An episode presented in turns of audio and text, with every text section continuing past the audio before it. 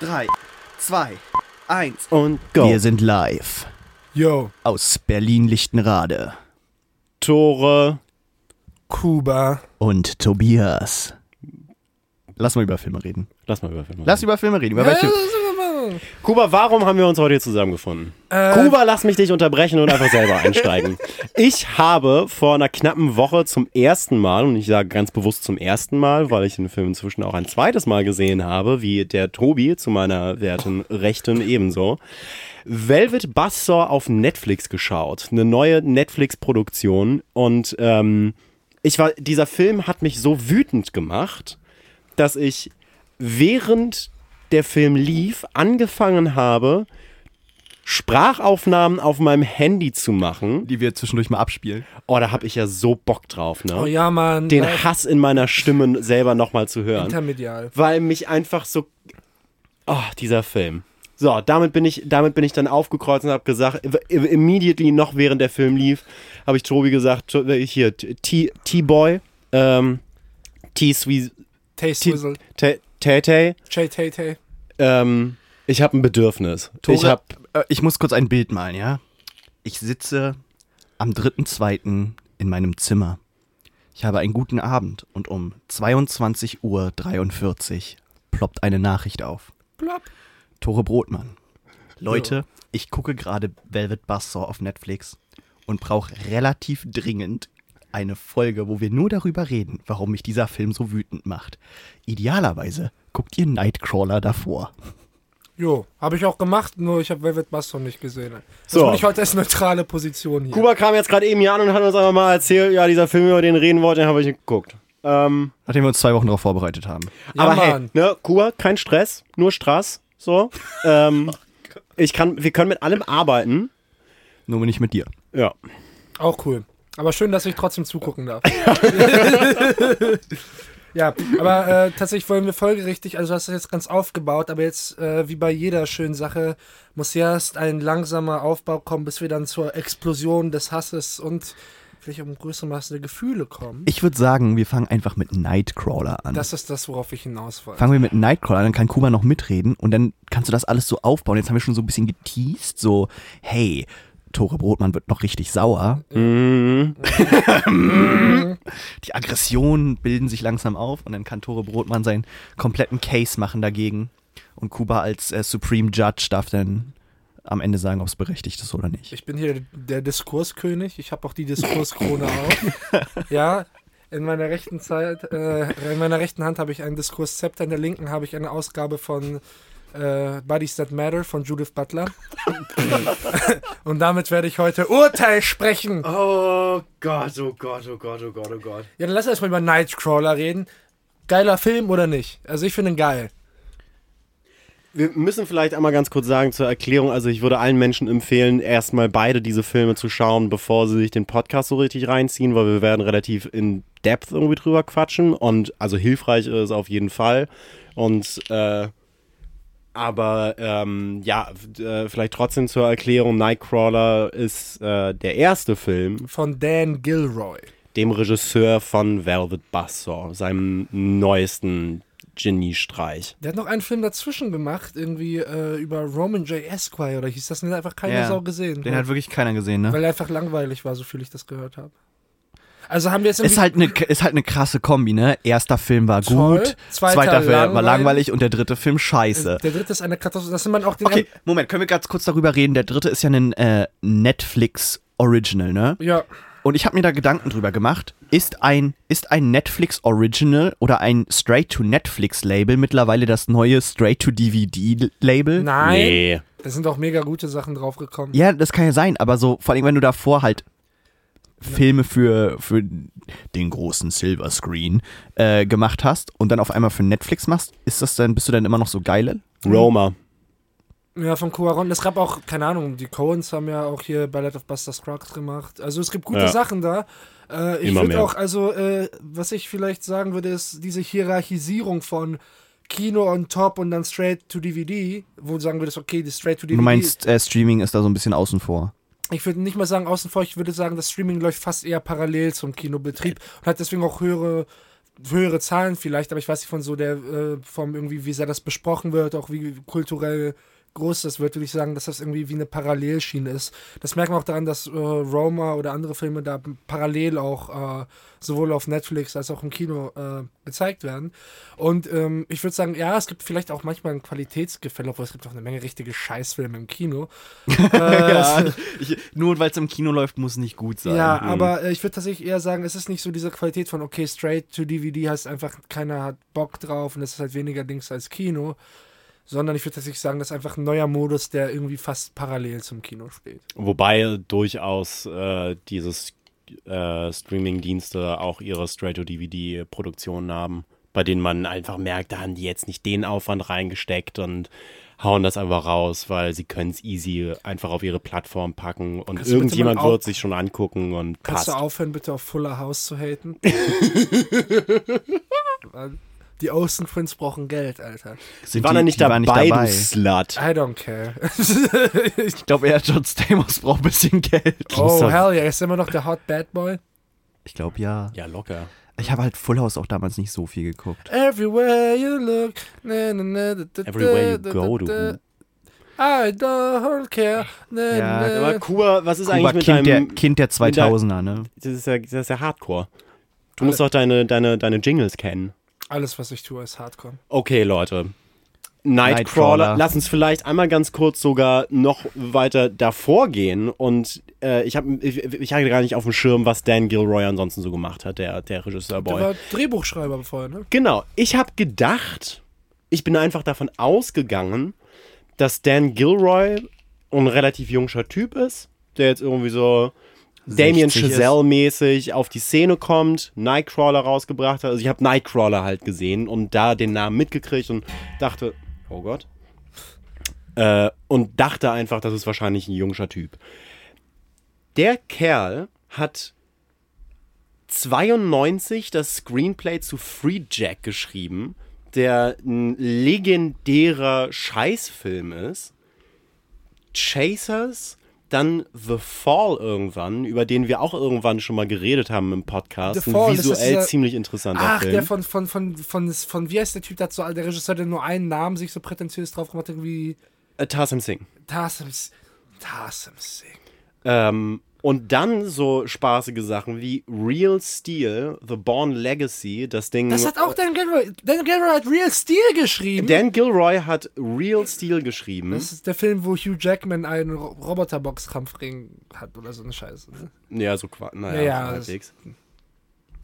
Also da hat er auf jeden äh, ja, dann war bei äh, Born Legacy irgendwie, also das Jeremy Renner Abklatschding am Start. Oh. oh. Und dann kam Nightcrawler, seitdem auch noch Kong Skull Island und äh, ja, Roman hat J. Kong Israel Esquire. Ja. Aber die drei Filme, die wir jetzt hier erwähnt haben, das sind halt seine Regie, also die Filme, wo man auch sagen kann, er ist komplett. Also es wirkt ja ein bisschen, als ob er vorher so ein Auf, vielleicht auch so ein Auftragsdrehbuchschreiber ist. Ja, possible. Ich verstehe diese Karriere einfach nicht. Was ich verstehe ich- ich versteh nicht, wo der Typ herkommt. Ich finde es sehr interessant, weil es fast so, als ob Dan Gilroy äh, die Karriere von M. Night Sh- Shyamalan auf Speed durchzieht. Also es ist so, quasi, du hast, du hast Nightcrawler, das habe ich, das hab ich auch in diese WhatsApp-Gruppe geschrieben. ja? Ja, Shyamalan waren meine Worte. Ja. Aber das Ding ist, Wusstet ihr, dass der mit der äh, Renee Russo verheiratet ist? Wer? Dan Shyamalan? Gilroy? Nee, Gilroy. Dan Ja, Gil- Gilroy ist mit Renee Russo verheiratet? Ja, ja. Jupp. Oh Gott, da kommen wir neun- gleich noch Seit drauf. 1992. Ja, aber nur um mal die M. Night Shyamalan-Metapher ein bisschen auszuspannen. Du hast quasi Nightcrawler, der ist richtig Ja. gut. Darunter fallen dann eigentlich äh, hier ähm, Six Sense und äh, Unbreakable. Ähm, das Interessante ist, manche Leute würden vielleicht noch Split dazu ziehen, aber das Interessante ist, Split ist ein Drehbuch, das er auch damals geschrieben hat. Das wird dieses Comeback von M. Night Ja. Shyamalan. Das ist auch, Dings. Dann kommen die Filme, die langweilig sind. Da hast du äh, Science und The Village. Die Mhm. sind nicht richtig scheiße, die sind einfach zum Großteil ein bisschen boring. Und dann kommt, dann kommt Lady in the Water und The Happening. The Happening. Und das bedeutet, bei Velvet Buzzsaw sind wir also sofort reingeschlittert ins Happening, Alter. wir sind, wir In sind, Happening. wir sind halt original von Sixth Sense zu Happening gesprungen. Und ich glaube, das Nein, war von auch tatsächlich. Six Sense zu The Village zu The Happening. Ja, okay, keine Ahnung. Dieses Roman J. Israel Esquire Ding habe ich nicht geguckt. Aber nein, okay. wie halt let's fast let's jeder Mensch. set the scene. Nightcrawler, Jake Gyllenhaal, äh, Rene Russo, Ähm, jeden Hul. Ähm, andere Peoples Premium-Film. Ja, richtig. gut. Ja, wollen wir ein bisschen über den Film reden. Also, ähm, Jake Gyllenhaal spielt am Anfang eigentlich so einen, äh, einen Kleinkriminellen ungefähr, der, Ja. äh, dessen eigentlich einziges Ziel so ein äh, Sozialaufstieg ist.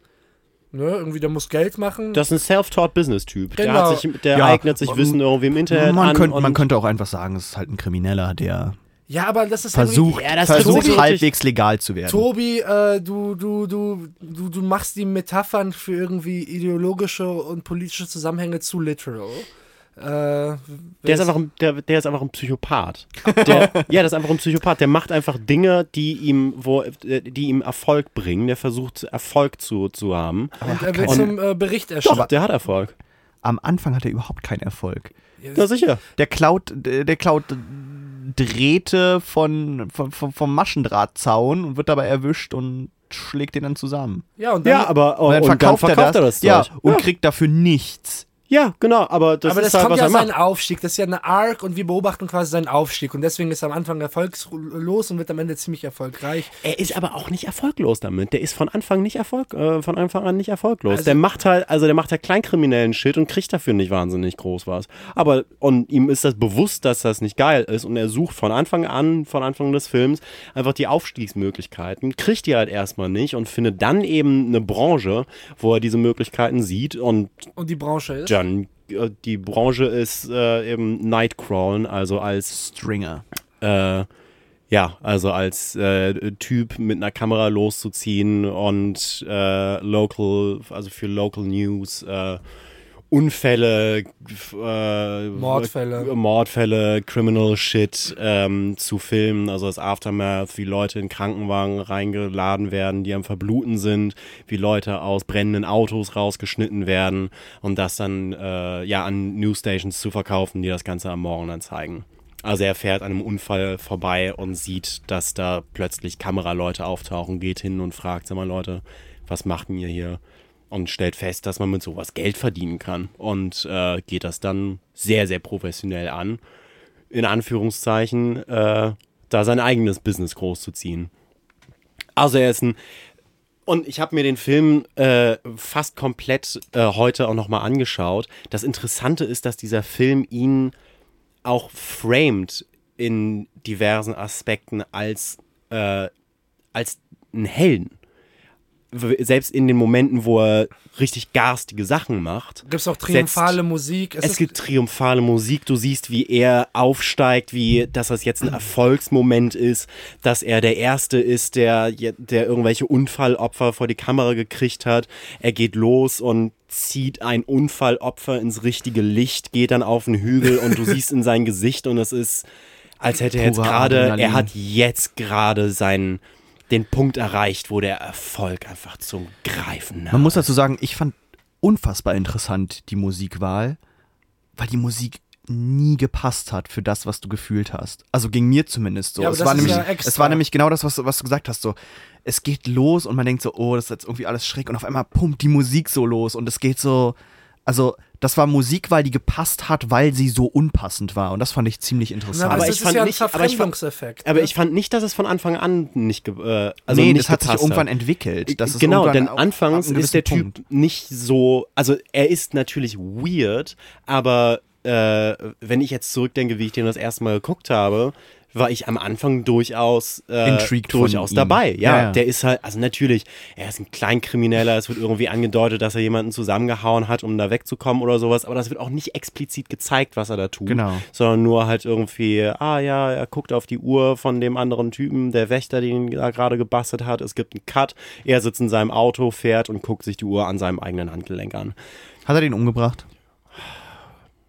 Das habe ich mich beim zweiten Mal sehen jetzt auch gefragt. Das habe ich mich beim ersten Mal gefragt. Aber ich glaube, nee, das, nee, ich glaube nicht, denn dafür, äh, dann wäre er auch im Laufe des Films schneller radikaler vorgegangen, glaube ich. Wahrscheinlich, ja. Also das, das ist ja eine, eine Entwicklung, die er durchmacht bis hin zum absoluten Extrem. Ähm, Das- aber das anfangs auch, wird er halt seine Ruchlo seine, seine, nicht, seine Recklessness noch als so ein, als, äh, weiß nicht, hat noch so einen positiven Taste an sich. Der ist halt so ein bisschen wild und unberechenbar und weird, aber deswegen auch irgendwie cool und edgy und interessant. Und irgendwann kommt dieser Punkt, wo die Musik und wie er inszeniert wird, die Bilder ihn weiterhin so präsentieren, aber du als normaler Mensch siehst, was er da macht und das halt umkippt in oh shit, no. Der Ich- hat einfach Ich keine fand, du springst gerade sehr viel hin und her. Ich fand total interessant, wo man angefangen hat, oder wo ich angefangen habe, für den zu routen und nicht nur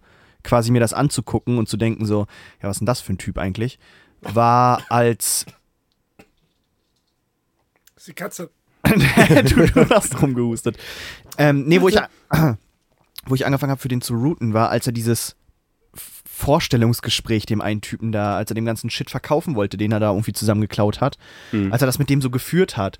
Und da hat man Ja, so das erste ja, Mal gesehen, so, der hat eigentlich so was auf dem Kasten und auch so redetechnisch und verhandlungstechnisch, aber der Typ hatte halt null Bock auf den und war so, ja, Alter, mit dem Dieb, Dieb arbeite ich nicht, du kannst mir deinen Schrott verkaufen, so als Hehler kein Ding, aber du, glaub, du räumst mir hier eh die Bude aus, wenn du, wenn du denkst, dass das für dich besser ist, also, ne, drauf geschissen, verpiss dich, so nach dem Motto.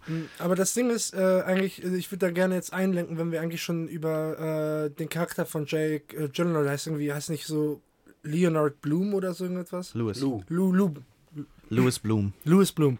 Ähm, die, was interessant an dem Film, Film finde, er ist ja eigentlich, wenn ihr sagt, er ist kein normaler Mensch, auf eine bestimmte Art und Weise ist er eigentlich überhaupt kein Mensch. Und ich meine es nicht in dem Sinne, dass er ein, kein Charakter ist, aber er hat ja keine Charaktertiefe. Und auch alles, was er sagt, ist wie aus diesen Business Self-Made Ja, wie aus so Handbüchern. einem, so einem Trump-Buch. Ja, das bedeutet, das Ding ist halt irgendwie, er spricht eigentlich quasi, quasi nur in angelernten Zitaten. Das bedeutet, er als Person ist quasi einfach diese ideologische Haltung von diesem äh, Self-Made Business-Ding einfach materialisiert als eine Person. Er hat auch gar keine, gar keine Widersprüche. Er macht, wir sehen ja auch, er macht ja nichts. Alles, was er auch mit dem, äh, wenn, wenn er da Geld bekommt, alles, was er anstellt, ist, er kauft sich halt ein Auto, was ja irgendwie für ihn trotzdem ein Werkzeug ist, was er nutzt später. Er kauft sich eine neue Kamera. Der sitzt am Ende immer noch in, seiner, in seinem Schrott-Apartment da irgendwo in L.A. und ist immer noch so voll, er macht nichts anderes, außer auf seinem alten Fernseher da irgendwie äh, se, seine News-Coverage zu gucken und sich zu überlegen, so, oh, das könnte man besser frame. Ja, das ja, Ding er ist der ist- perfekte, er ist die perfekte Businessmaschine. Ja, das Ding ist, er ist halt, und auf dieser Ebene will ich halt sagen, er ist also eben weniger ein tiefer Charakter, der einen tatsächlichen Menschen darstellen soll, als ein Prinzip, das Fleisch geworden ist. Äh, von irgendwie Gewinnmaximierung, mehr, schneller, da sein. Und in diesem Sinne finde ich es eigentlich interessant, ihn fast in einer Art äh, Fortsetzung zu American Psycho zu sehen. Ich finde, das sind Filme, die eigentlich sehr, na, äh, doch, doch, doch. Äh, Kuba hat nur gerade meinen kritischen Blick gesehen. Nee, glaube ich nicht. Aber Lass, lass, lass ihn das mal Okay. ausführen. Ja, äh, weil äh, du hast ja quasi auch ähm, der, wie heißt nochmal der Christian Bale Charakter bei American Psycho? Bateman.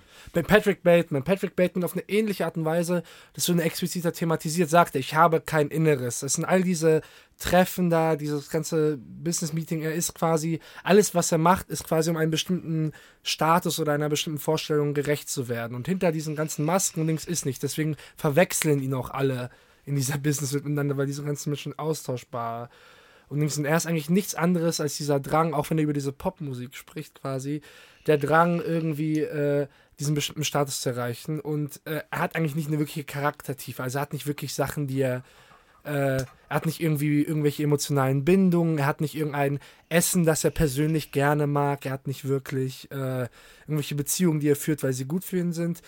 Ähm, ähnlich ist es ja auch bei Nightcrawler, wenn er dann später den äh, Rene Russo-Charakter dazu überzeugt, äh, mit ihm eine Beziehung einzureden und er argumentiert komplett Österreich irgendwie hat liebsten irgendwie so, nö, das sind unsere Business-Regeln, deswegen ist das gut für dich, das ist auch gut für mich.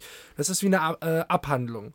Und auf diese Art und Weise finde ich, äh, ist er ähnlich wie Patrick Bateman weniger ein, ein tatsächlich eigenständiger Charakter als ein fleischgewordenes Prinzip oder sonst eine bestimmte Art Weltsicht darstellen, die halt komplett komplett ohne irgendwelche Zweifel oder ohne zu hinterfragen einfach agiert.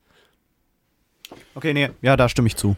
Also, ich, ich würde nicht sagen, dass er irgendwie ein Psychopath auf dem Level von, von Bateman ist in American Psycho. Nein, nein, das nicht. Nicht? Würdest, nein, auf Er keinen ist, er, Fall. ist ja, er ist ja nicht mal, das Ding ist, er er ist kein Psychopath in dem Sinne, dass er sagt, er ist ja eher vielleicht so medizinisch zu sehen wie Soziopath, aber ich würde diesen Film gar nicht so psychologisieren. Er ist einfach diese Business-Attitude und das Ding ist, er bringt ja nicht Menschen um, weil es ihm Spaß macht oder weil es nichts ist, sondern wenn sein muss, dann stirbt auch eine Person. Er wird nicht einfach so eine Person umbringen, weil Ja, er aber Spaß daran bringt hat. er jemanden direkt um? Nee, gut, aber Charles Manson hat auch niemanden selber umgebracht. Ja. Ja gut, Charles Manson hat aber Leute angestiftet und ich glaube nicht, dass er jemanden wirklich Nee, äh, anstiftet. Ne, Ich doch, hab- also am Ende sorgt er dafür, dass, Sein dass sein Assistent- Assistent Ja, losgeht klar. zu dem Typen, sagt ihm, nee, nee, der ist tot, obwohl er weiß, dass er nicht tot ist und sorgt dafür, dass sein Assistent erschossen wird, geht zu ihm hin und sagt ihm, ähm, Ich hier, film ich, dich ich kann, ich kann niemanden anstellen, der mich ab, der eine Hand über mich hat oder sowas, weil der, der ihn irgendwie davor erpresst hat und gesagt hat, hier, wenn du mich nicht besser bezahlst oder sowas, dann sage ich der Polizei, was du gemacht hast. Oder Und was. das ist ja auch sehr interessant, weil das ist, wenn er mit ihm redet, ist er nicht irgendwie, ha, ich habe dich umgebracht, sondern der redet mit ihm, als ob das eine Entlassung wäre. ja. Er redet mit sich irgendwie, das ist nicht gut für mein Business, ich kann nicht mit jemandem zusammenarbeiten. Also so, äh, sogar wenn er mit einem sterbenden Menschen redet, mit dem er irgendwie viel gearbeitet hat, redet er, macht er es in Form eines quasi einer Kündigung. Aber ich glaube, dass das in dem Fall von, äh, von Lou in Nightcrawler deutlich mehr eine, deutlich mehr eine, eine aufgesetzte Maske ist. Ähm, denn es gibt durchaus Szenen wie, äh, gerade als er ähm, einmal so, so, so einen kleinen Breakdown hat und seinen eigenen Spiegel zertrümmert. Das ist nachdem, äh, nachdem er das Angebot abgelehnt hat, von dem anderen Typen Teil von dessen Crew zu werden, sich dazu entschieden hat, weiterhin selbstständig zu bleiben und daraufhin nicht als erster bei dem krassesten Ding überhaupt ankommt und äh, zu Renee Russo, der TV-Lady, gehen muss und ihr sagen muss, dass er einfach nichts für sie hat heute, obwohl das irgendwie jetzt die letzte Woche ist, in der sie so richtig abliefern müssen, damit ihr Vertrag verlängert wird, bla bla bla. Das ist aber auch auf dieser Business-Ebene, also, also so, Ja, ja, aber er hat, aber er bricht emotional aus und rastet aus, geht an den Wagen von dem anderen Typen hin und schneidet dem die Bremsdinger durch. also es Ja, geht was ja eher ich- mehr um so eine Form von Gewaltbereitschaft. er Was ich halt eher sehe, ist, dass er sich einfach nur an dem Erfolg misst. Das ist Also ja er ist halt, Kriterium ja genau, es ist, es ist, also in, in gewisser Weise würde ich Kuba da recht geben, dass es, dass er dadurch nicht halt menschlich wird, sondern für mich hat sich das angefühlt, eher als ob der so einem völligen Rausch nachgeht, dass ihn das total berauscht, Erfolg zu haben. Da irgendwie, also aus dem Geld macht er sich ja nicht viel. Also ich meine, er kauft ein Auto, aber das nutzt er ja. Das haben wir ja schon gesagt, dass er dieses Auto eigentlich ein schnelles Auto benutzt, weil er irgendwo schnell sein will. Aber er ist jetzt nicht der Typ, der dann irgendwie in einer Villa wohnt oder was. Ja, oder sich äh, aus seiner schlechten Gegend da wegzieht, sondern er misst sich mit dem Geld, was er da verdient, eigentlich auch nur dran mit, komme ich weiter, komme ich höher. Also es geht für ihn eher um diesen, um diesen Status und wie er von den anderen Leuten, wir sehen ja auch, als er den äh, Produzenten dann vorgestellt wird und so, ja, ich möchte, dass du mich äh, mit dem Namen vorstellst bei denen und die können zu mir kommen und so. Und selbst als die Polizei nach ihm fragt, ist er äh, total ästhetisch so und, und wow, ja, und ich, ich bin das, hier, redet mit mir. So nach dem Motto. Also er misst sich halt über, über Status und Anerkennung von anderen Leuten und Bekanntschaft. Ja, ja. Ja, ja, klar. Aber ich weiß auch gar nicht, wo ich mit dem Bateman-Ding gerade eben da hingekommen bin. Ähm, denn, also Bateman ist halt für mich, äh, oder so wie ich das, ähm, das Buch und den Film bisher verstanden habe, ist Bateman halt eine, eine Personifizierung von allem Schlechten, was in den 80ern irgendwie so abgefuckt war. Also, Ja, also ich einfach meine, Leere und Hype und ähm, Ja, und das ist auf eine bestimmte Ebene, ist das ja Lou, Lou auch, aber halt vielleicht für ni- nicht, vielleicht nicht für so eine Generation bezogen, aber für ein bestimmtes Denkmuster, würde ich sagen. Also das, das ist tatsächlich schon sehr richtig, was Tobi gerade sagt, dass es irgendwie, dieser Erfolg ist ja durchaus irgendwie ein Selbstzweck. Auch diese Beziehung, die er dann mit dieser Russo quasi, mit, in die er sie rein erpresst irgendwie, obwohl sie dann irgendwie das auch ganz cool findet. eine geniale Szene. Geniale Szene. Eine geniale Szene. Ich hatte gerade noch eine Idee zu dem, zu dem Bateman-Ding. Ähm, Bateman will einfach nur dominieren, um, um sich selber quasi, er will einfach besser sein als die anderen. Also diese eine Szene, wo, wo er in American Psycho ja äh, da sitzt und dann kommt er und er zeigt so seine neuen, seine neuen Visitenkarten. Visitenkarten und dann Ja, kommt ja. der andere bei und dann hat er eine, eine weißere mit einem schöneren Weiß und äh, schwereres Papier und so. Und er schlägt danach alles kurz und klein und ist völlig ne, fertig. Und es geht darum, weil er sich jetzt disrespected fühlt. Das ist, habe ich das Gefühl, dass das bei Nightcrawler nicht so ist. Bei Nightcrawler geht es eher um, um, um Beweisen und Anerkennung von anderen Leuten. Ich glaube, die Anerkennung ist Patrick Bateman nicht so wichtig. Da geht es eher darum, dass er sich selber wichtiger fühlt und über die anderen Leute stellen Naja, kann. Aber wo ist ihm denn Anerkennung? Also ja, gut, okay. Natürlich dem- ist ihm ja, wichtig. Er ist ja. dauernd so, dass er nicht im richtigen Restaurant bestellen kann. Nee, Also, nee, nee, ich meinte ja, jetzt Lou. Ich meinte, ich war jetzt bei Nightcrawler. Naja, die, bei Lou geht es um eine Art von vom Business-Erfolg. Bei American Psycho geht es mehr vielleicht um Sozialstatus. Aber das ging, ich habe das jetzt auch nicht nur erwähnt, um Ja. quasi, ich möchte eigentlich auch nicht, dass wir jetzt das so komplett ja. zerstückeln und zu wortwörtlich sagen, das sind jetzt irgendwie dieselben Filme oder so. Es geht mir nur darum, dass äh, ich finde, dass zwischen diesen Charakteren eine bestimmte Art von Ähnlichkeit äh, besteht. Auch gar nicht, um jetzt irgendwie zu sagen, boah, das hat American Psycho kopiert, das ist ein vollkommen eigenständiger Film, Nightcrawler. Aber ich glaube, die funktionieren auf eine ähnliche ähm, Art und Weise. Und ich finde eigentlich sogar die Szene, wo Patrick Bateman mit seiner mit seiner Freundin das Schluss macht und einfach nur so ist irgendwie so, ja, tut mir leid, du bist mir gerade echt nicht so wichtig und ich sehe gerade nicht, dass das irgendwie, weil der Status da auch nicht so links da ist, ist eigentlich auch ähnlich, wie wenn er dann irgendwie seinen Arbeiter äh, äh, da, seinen, seinen Kollegen da verrecken lässt auf der Straße. Also alle Menschen für die sind auch komplett instrumental. Ja, durchaus. Ja, und Nightcrawler macht das halt, ich äh, stehe hardcore auf Nightcrawler, weil der so, der ist so wahnsinnig gut durchstrukturiert. Dieses Drehbuch muss wa wahnsinnig geil zu lesen gewesen sein. Außerdem sind das ja auch beides, obwohl das sehr, sehr düstere und böse Filme sind, sind beide dieser Filme durchaus sehr lustig.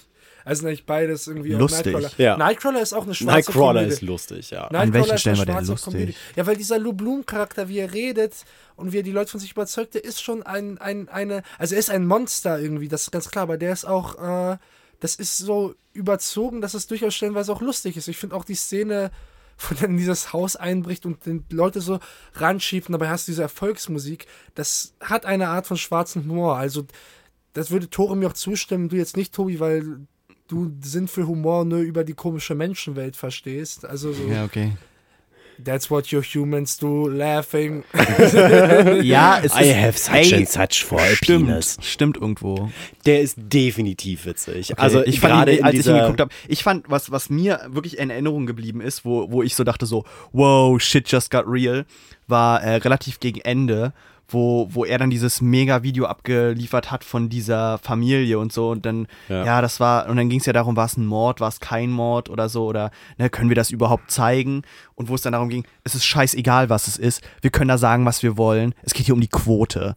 Und, und das ist nämlich dann ein Level, wo ich so dachte so, ey, das sind quasi nochmal Fake News aus einer anderen Ecke, nicht nur mit irgendwelcher Agenda hinter, von wegen wir wollen, äh, wir wollen euch von irgendwas überzeugen, ja, wenn wir jetzt Fake News aus, aus äh, Russland denken oder sowas, sondern wir äh, Fake News einfach nur, um damit Geld zu machen, also News, um Geld zu machen und wie problematisch das eigentlich ist, dass du bei den Local News nur noch diese Crime Stories, also ich kenne das, als ich in den USA gelebt habe, äh, meine, meine Gasteltern haben nie Local News geguckt, äh, weil die gesagt haben, that's a crime report. Ja. That's not news. Und das ist nämlich genau die Sache, weil die Leute hingucken und denken so, oh mein Gott, an der Straße gehe ich einkaufen und da wurde jemand erschossen. Das ist ja auch sehr lustig bei dieser René Russo-Szene, wo sie dann gesagt haben, was wir haben wollen, sind schreiende Frauen mit aufgeschlitzten Kehlen. also, na, ich finde das, das- schon lustig, weil es Oh, so nee, explizit, Mann. weil die ist in so einem Business Room, guckt ihn an und sagt, was wir für unser Nachrichtenmagazin haben wollen, sind schreiende Frauen mit aufgeschlitzten Kehlen.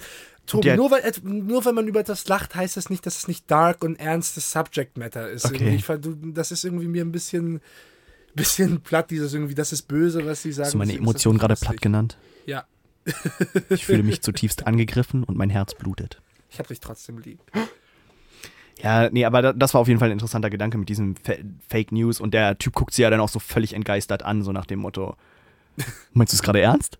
Ist dein Scheiß ernst gerade? Und Jake Gyllenhaal äh, fasst das auch sehr schön zusammen in der Dinner-Szene, die also wirklich eine der geilsten Szenen von diesem ganzen Film ist. Äh, extrem dialoglastig, aber sehr, sehr schön äh, inszeniert, kameratechnisch und so weiter und so fort. Oh Gott, das müssen wir uns halt im Hinterkopf behalten, weil da werden wir, wenn wir über Velvet Buzzsaw reden, nochmal drauf zurückkommen. Diese Szene ist so schön inszeniert. Und Jake Gyllenhaal erklärt da auch irgendwann so, äh, ich habe doch gesagt, ich informiere mich selber, ich lerne andauernd dazu. Ähm, ich habe jetzt zum Beispiel vor kurzem gelernt, dass äh, so die wichtigsten Themen von Local News, bla bla bla, also sowas wie äh, Politics, Economics, äh, Education und so weiter und so fort werden in Local News äh, durchschnittlich innerhalb von, ich glaube, er sagt 22 Sekunden abgehandelt. Und Local Crime Report Shit sind, keine Ahnung, viereinhalb Minuten. Äh, und das fasst dann auch zusammen, warum, also was diesen Film äh, treibt. Ich fand in dieser Dinner-Szene super krass, wie sich meine Erwartungen gedreht haben, weil man geht so rein und man merkt so, ey, die hat eigentlich richtig keinen Bock auf den, ne? Und Ja. sie geht da so aus Höflichkeit mit und ähm, am Anfang ist man so irgendwie auf ihrer Seite und checkt so erstmal so, ja, okay, er ist jetzt irgendwie ein bisschen pathetic, dass er sich da irgendwie so voll bemüht und so und eigentlich, sie findet ihn ganz nett so als Businesspartner, aber da ist jetzt nicht irgendwie mehr und er will ja irgendwie mehr, ne, als er sie da aus, ausfragt. Und dann irgendwann merkst du, wie er so die Oberhand in diesem Gespräch einfach, einfach gewinnt. Und am Anfang war, dachtest du jetzt so, oder ich, mir ging es zum Beispiel so, dass ich da saß und dachte so, boah, ich habe jetzt eigentlich keinen Bock auf diese richtig langweilige Dinner-Szene. Mhm. Und das Und der dreht auf dann einmal quasi auf. mit ihr eine, eine, fast eine Ehe aus. Ne? Also das ist Also äh, da, das war so, was einen richtig dann gefesselt hat, wo man so dachte so, wow, hart. Das ist halt echt weird, Alter. Das ist so weird, dass diese, dass diese Szene so gut funktioniert. Das ist schon echt crazy. Das ist schon echt crazy. definitiv Und vor die beste allem, Szene aus dem Film. Und vor allem gespielt. Jake Gyllenhaal hat so viele, so kleine Momente. Der ist, der ist unfassbar in dieser Rolle. Der ist in dieser Rolle absolut unfassbar. Was mir auch aufgefallen ist, und ich glaube, wir werden peu à peu zu Velvet Buzzsaw jetzt rüberrutschen einfach. Do it. Oder ist, Kuba, will ähm, Kuba noch was sagen? ähm, ja, äh, Ich will jetzt nicht komplett weg von Nightcrawler. Ja, ja, Ja, aber okay, dann nee, wir sag ja erstmal, mal. ich würde äh, eigentlich vielleicht noch so was Abschließendes gerne sagen. Hair und Make-up. Rene Russo spielt in Velvet Buzzsaw ja auch mit. Ja, ja. Genauso wie Jake Gyllenhaal. Die beiden sehen so hart unterschiedlich aus in diesen Dinger. Und vor allem jetzt, als ich mir nochmal Nightcrawler aufge- äh, angesehen habe, ist mir aufgefallen, wie sehr Rene Russo vor allem nachdem Jake Gyllenhaal äh, preis oder offengelegt hat, dass sie halt keine krasse Frau ist, die in einem sweeten Job ist, sondern halt die Graveyard Shift macht bei dem kleinsten Spartensender überhaupt und sie auf ihn angewiesen ist. Das ist einem ja davor als Zuschauer äh, meiner Meinung nach überhaupt gar nicht bewusst, sondern Das war das, was ich meinte mit damit dreht sich die Szene auf einmal, wo du merkst, so, Ja, genau. eigentlich hat er ihr gerade, hat ja. er ihr einfach gesagt, so, ganz ehrlich, du denkst, du hast den krassen Job und callst die Shots, aber eigentlich bist du so voll auf der Abschussliste und du bist die Erste, die gefeuert wird, wenn ihr eure Quoten nicht bekommt. Und genau, und das Einzige, was dich jetzt richtig retten kann hier, ist mein geiles Material. Und ab da sieht Rene Russo irgendwie komplett anders aus. Obwohl sie gleich aussieht. Die fängt dann nicht irgendwann an zu flennen und ihr, keine Ahnung, Augenschirr ist irgendwie verrutscht. Die sieht immer noch gleich aus, aber gerade wenn du die vergleichst mit, mit ihrem Aussehen äh, und gerade Hair- und Make-up-Shit, ähm, in Velvet Buzzsaw sieht die da wirklich ein bisschen möchte gern cool aus. Wie eine Frau, die versucht, so eine Persona auszustrahlen von ich bin irgendwie die Powerfrau, die hier im Job irgendwie die Zügel in der Hand hält und so weiter und so fort.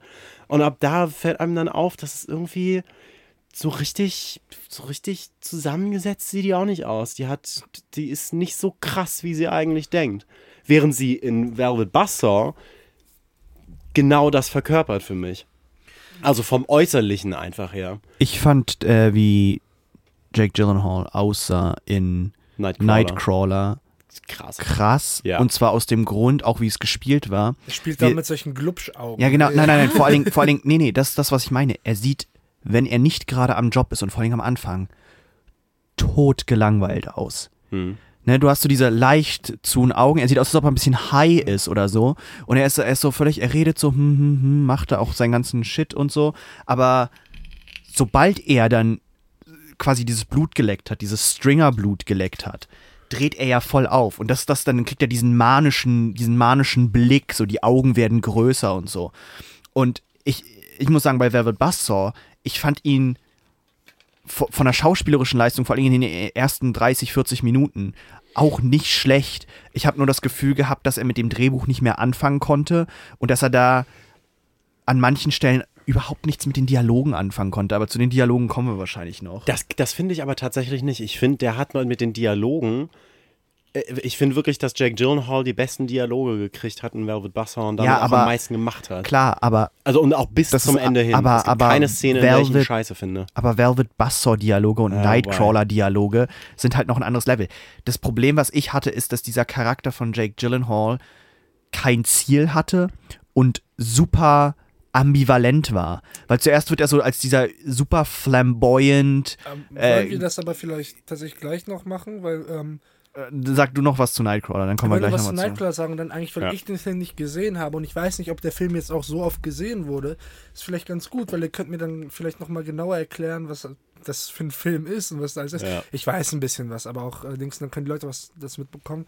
Eigentlich noch abschließend zum Nightcrawler, finde ich, was zu sagen ist, eigentlich wird da ja auch ein, äh, ein Thema verhandelt, das sehr klassisch ist im breiteren Sinne, weil äh, wie in sehr vielen guten Filmen aus Amerika oder auch guter Literatur ist, in den letzten 100 Jahren geht es eigentlich um die Schattenseite des amerikanischen Traums.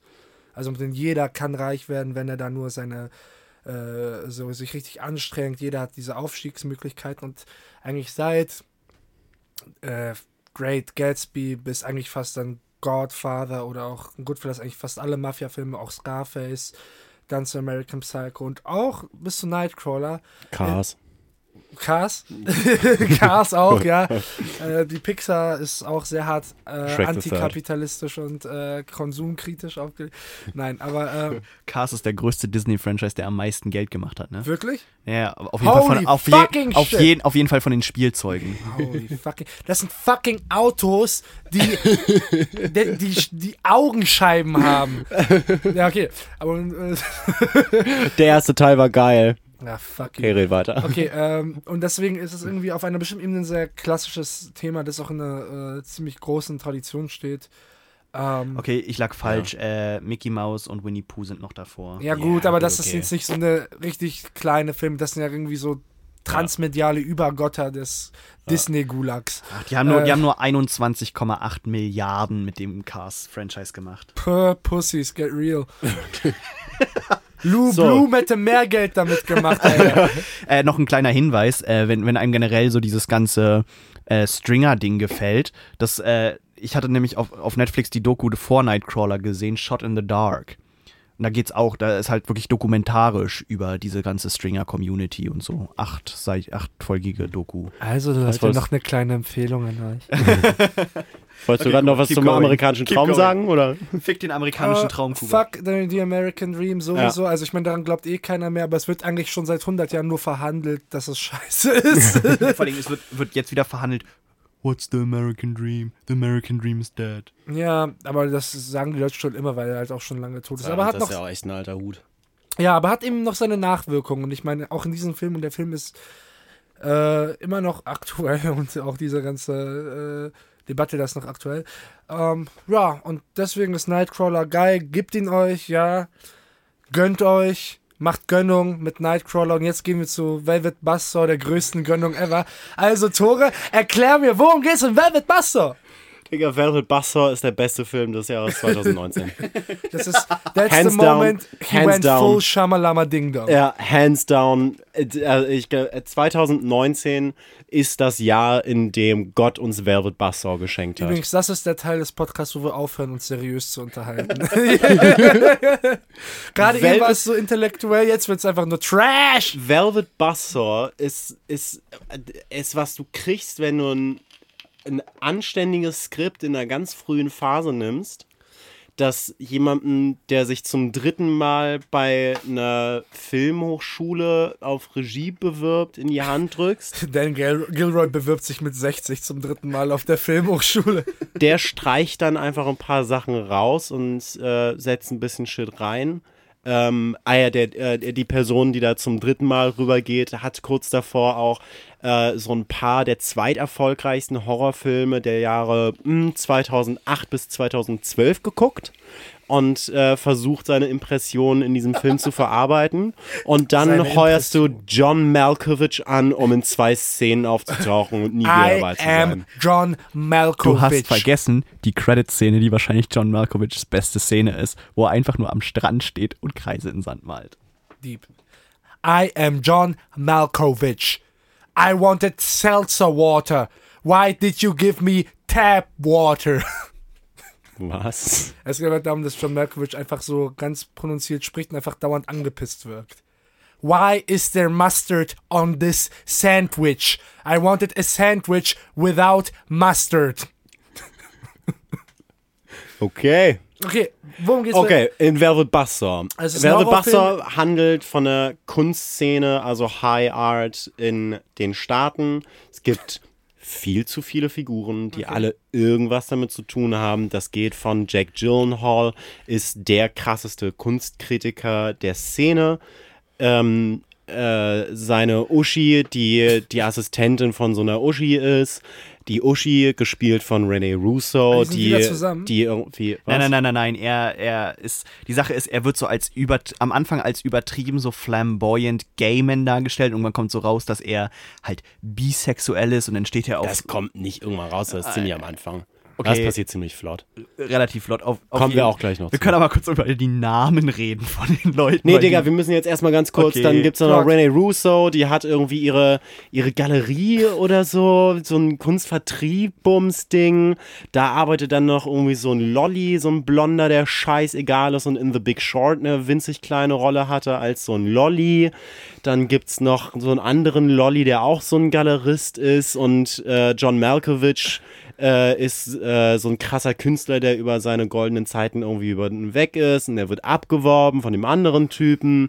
Dann gibt's noch so eine, die arbeitet in einem Museum und wird dann irgendwie so Privatkunstankäuferin für Rich Bitches. Okay, aber äh, die Frage ist, ist das quasi so äquivalent auf all diese Charaktere äh, verteilt oder gibt es da doch schon irgendwie Pretty so... fucking much. Okay. Jack Gyllenhaal ist so ein bisschen im Zentrum des Also Ganzen. so- Der ist schon tendenziell der Protagonist, aber nicht wirklich. Und man weiß nicht, ob das Absicht ist oder nicht. Das ist wie bei Magnolia einfach. Du hast quasi diese ganzen Charaktere. Nie gesehen. Okay. Na Okay. gut. Was passiert ist, Okay. Jack Gyllenhaals äh, äh, im Laufe des Films Mäuschen, ähm, die Sekretärin von der Galeristin, Josephina, gespielt von Save Ash. okay, Josephina, kommt nach Hause und findet einen alten Nachbarn tot vor.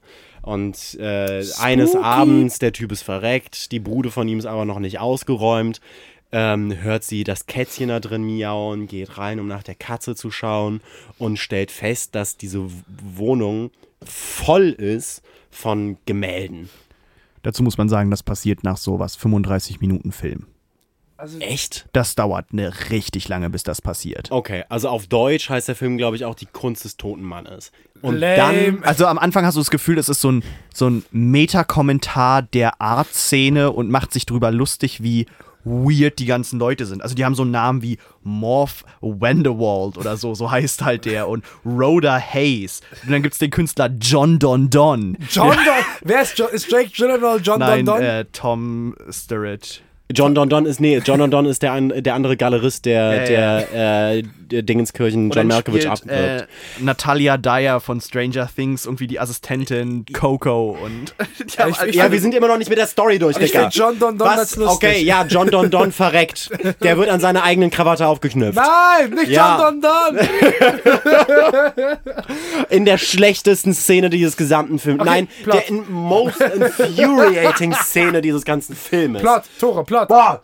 Also, Josephine findet diese Gemälde, die eigentlich verbrannt werden sollten. Der Typ hat gesagt, dass sein ganzer Nachlass soll verbrannt werden. Sie findet diese Bilder und die haben eine krasse Ausstrahlungskraft. Sie snatcht sich die Dinger also, weil, hey, vielleicht worth Cash Money Bling Bling Yeah, man.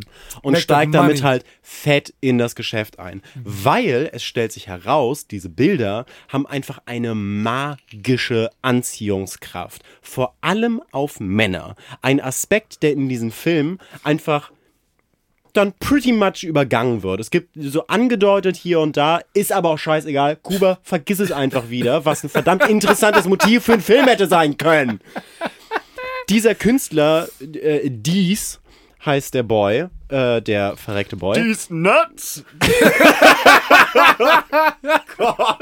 das musste ich jedes Mal dran denken. Jedes Mal, wenn die gesagt haben, no, stop buying these. Und dann kommt, da, es kommt, es kommt, richtig, es kommen richtig oft dahinter so richtig blöde Pausen, wo du so immer dachtest so, Denkst du, es gab irgendwie so einen Assistenten beim Dreh, den sie feuern mussten, weil er sich nie zurückhalten konnte? Locker Kuba gibt's zu, das war's. Locker.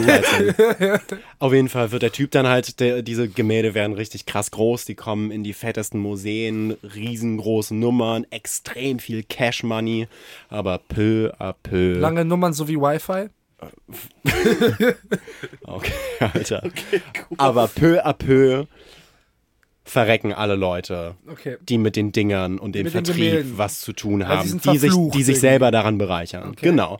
Die sind nicht einfach irgendwie verflucht. Kuba, die Idee, bleib bei mir, die Ja. Idee, dass diese Bilder irgendwie verflucht sind und dieses Kunstgewerbe infizieren und dafür sorgen, dass böse Dinge passieren und sich das peu à peu erzählt und sich und man irgendwann klar hat, ah okay, fuck, das das sind das ist literally die Kunst, die die Leute umbringt, klingt nach einer relativ interessanten Ja, du bist Idee. irgendwie, was das Geheimnis? Da hat der Maler davon was gemacht oder ist Kuba, was passiert ist, in der Szene, in der Josephina diese Gemälde findet, fängt eines dieser Gemälde einfach von selber Flammen.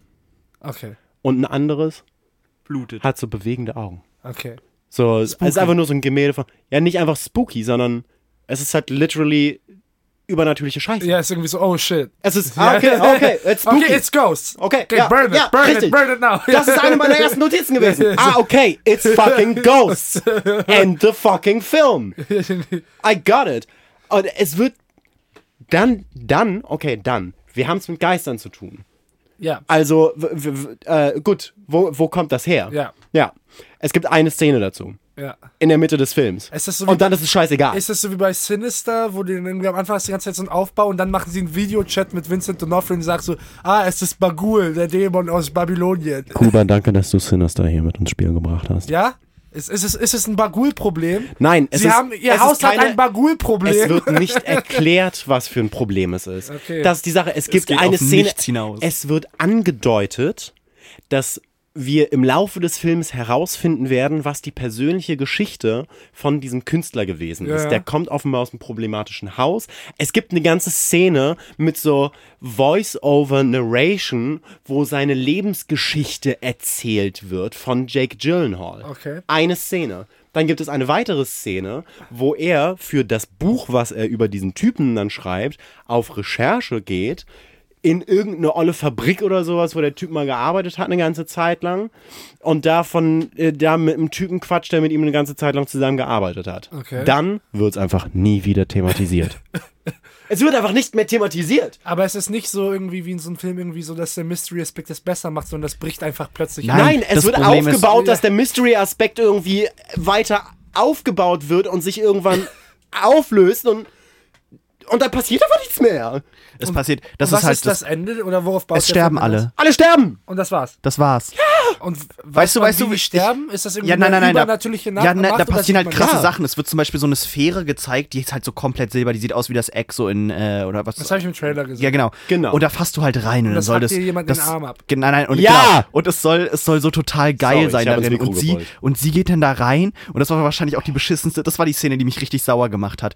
Sie fasst da rein und auf einmal kriegt sie ihre Hand nicht mehr raus. Und dann fängt es an so und sägt ihr den Arm ab und spritzt überall Blut rum und sie liegt dann da so auf dem Boden und dann machen die das Museum auf und alle denken, das ist halt Art, ja, und dass da jemand liegt. das ist ein und, bisschen Und dann kommt eine Schulklasse, kleine Kinder. Und das Ganze wird narrated von Natalie Dyer aus Stranger Things, weißt du, die, die Ja. kleine, also nicht Ja. die kleine, kleine Süße, sondern die Teenie-Süße, die okay ist, darüber zu reden, dass sie süß ist. Weißt du? Okay, Pause, Tobi, warte, check warte, ihr Alter. Check it, Tobi, jetzt. 22 oder so. Die, die ist 97er Jahre, glaube ich. Check. 22. Ja, zwei, ah, Okay. Auf, auf jeden Fall. Dann, Barely dann erzählt sie so, ja, da kamen dann, da kamen dann ein paar Kinder Rock. und die dachten, das wäre Kunstblut und sind durch das Blut gelaufen. Und dann siehst du so quasi, während sie das erzählt, wie so Kinder mit so blutigen Fußtapsen da irgendwie rumlaufen. Und dann kommt, aber das war nicht Natalia Dyer, die, die, die das erzählt hat, das war die andere. Weil sie kommt dann, sie kommt nämlich rein und entdeckt sie. Und sie entdeckt nämlich die ganze Stimmt. Zeit die Leichen. Und bei der letzten Leiche ist sie Das dann ist schon so, so schreit sie dann bloß, ah, fuck weil sie irgendwie die fünfte Leiche findet oder so. Scheiße, nicht noch eine. Und es ist halt Ja, es, ist so genauso. bescheuert. und man könnte den ganzen Film so viel besser machen, wenn am Ende rauskommt, dass Natalia Dyer sie alle umgebracht hat. Ah, Ja, das oder irgendwann. und sie die Tochter Nein, ist literally. oder so. Also das wäre so viel besser. Man hätte diesen Film auf, auf so viele unterschiedliche Arten, weil, nein, weißt du, wie dieser Film hätte geil sein können? Wir lernen diese Kunstszene kennen, wir, wir kriegen diesen Künstler, uns werden diese Gemälde gezeigt, die fucking Augen bewegen sich nicht. So, die Dinger fangen nicht an, sich selber anzuzünden und zu bewegen, sondern es Leute, die damit in Kontakt kommen, denen passiert einfach doofer Scheiß. Oder es wird noch nicht mal kom konkret gezeigt, was genau denen passiert, aber es wird angedeutet, dass da irgendwie, und dann gibt es das Telefonat von wegen diesen verreckt. Und du fragst dich, ist das jetzt irgendjemand in der Szene? Ist es irgendein Familienmitglied? Wir gehen so ein bisschen Gemälde? weiter in die Geschichte. Geister? Genau, wir gehen weiter in die Geschichte von mit Jake Gyllenhaal, der sein Buch schreibt über den Typen, Ja. der fängt an zu recherchieren, stellt Und du fest, gehst oh langsam shit, ins Herz der Finsternis. der hat da Shit ist gemacht. irgendetwas. Genau, und du versuchst dahinter zu steigen. Hat das irgendwas mit, die, mit der Kunst zu tun oder ist das Oder Menschenhand? kann das weg? Was wir kriegen ist, diese Gemälde werden untersucht. Wir kriegen ein Close-up von einem dieser Gemälde und so einer Technikerin, die so ein Partikel zur Untersuchung halt so äh, davon abnimmt.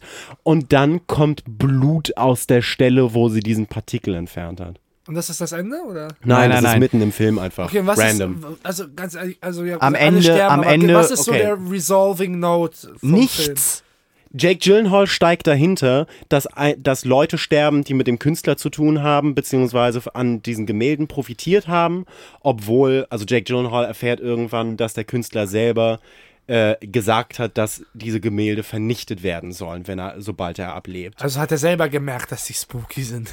Ja, Vielleicht. Scha- Ja. Genau, das wird auch nur irgendwie so, ladi da, keine Ahnung, ob er das selber irgendwie da reingesetzt hat, diese Geister, oder ob das irgendwas mit seiner er Person zu tun hat er hat. Geisterfarbe verwendet. Also keine Ahnung, ist auch scheißegal. Jack Gyllenhaal kriegt das irgendwann raus, dreht komplett am Rad, sieht, dass sich irgendwelche Dinge bewegen, kriegt so Halluzinationen, die auch einfach scheißegal sind und dreht dann am Rad und geht zu allen hin, versucht alle davon zu überzeugen, halt diese, sich von diesen Gemälden zu entfernen. Und da ist dann aber schon zu spät. Er verreckt, seine Olle Josephina, die die Dinger gefunden hat, verreckt Wie auf verreckt eine... Jake Gyllenhaal? Jack Gyllenhaal geht zu seiner Roboter erwürgt. Geht zu seinem Lagerhallen-Dingenskirchen, wo er, wo er Gemälde drin gelagert hat, um die da rauszuholen, glaube ich, oder keine Ahnung warum. Und dann schaut er den Gang runter und so, ein, so eine Kunstwerkinstallation, Roboter-Ding, der am Anfang des Films direkt auch einmal gezeigt wurde, Hobo Man.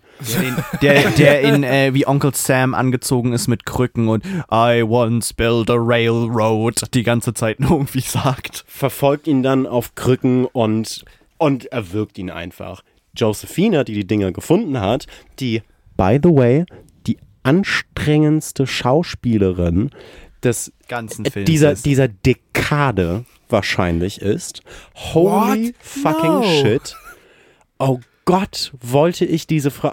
Okay, zu, zu Josephina kommen wir gleich noch. Wie stirbt sie? Die, sie wird von Farbe übernommen. Ja, Was? Ihr Auto wird eingeparkt.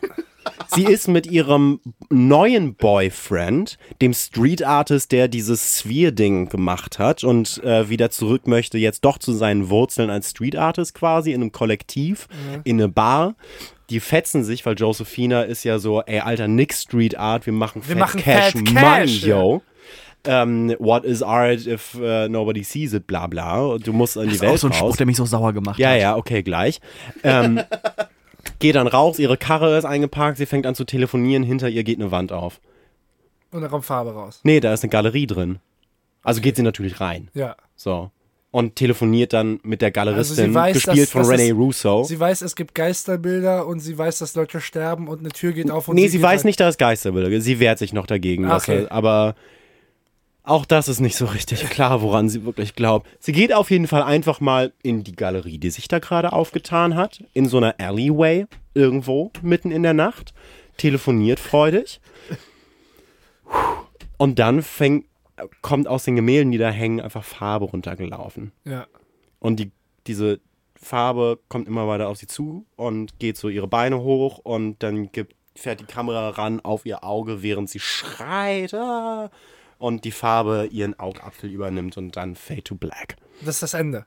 Nein, Nee, das, das ist Ende, ihr Ende. Das Ende ist wie ähm, Und- äh, Renee Rousseau da sitzt und von ihrem Velvet Buzzsaw, was eigentlich ihre, ihre Band mal war, Ihr Punk-Label. ja, oder ihr Punk-Label oder so, da hat sie so ein Tattoo von so einer Kettensäge und dann steht drunter Velvet Buzzsaw, sitzt Kreissäge. sie so, ja, ja, sitzt sie, sitzt sie da und auf einmal fängt es an zu rotieren und sie fängt an zu bluten und es schießt Blut aus ihrem Nacken, wo das war. Ach, keine Ahnung, wenn die mir so die ganzen Todesszenen irgendwie beschreibt, hörst ja schon irgendwie.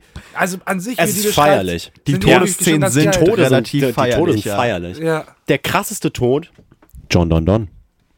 John Don Don, der Galerist, Ja.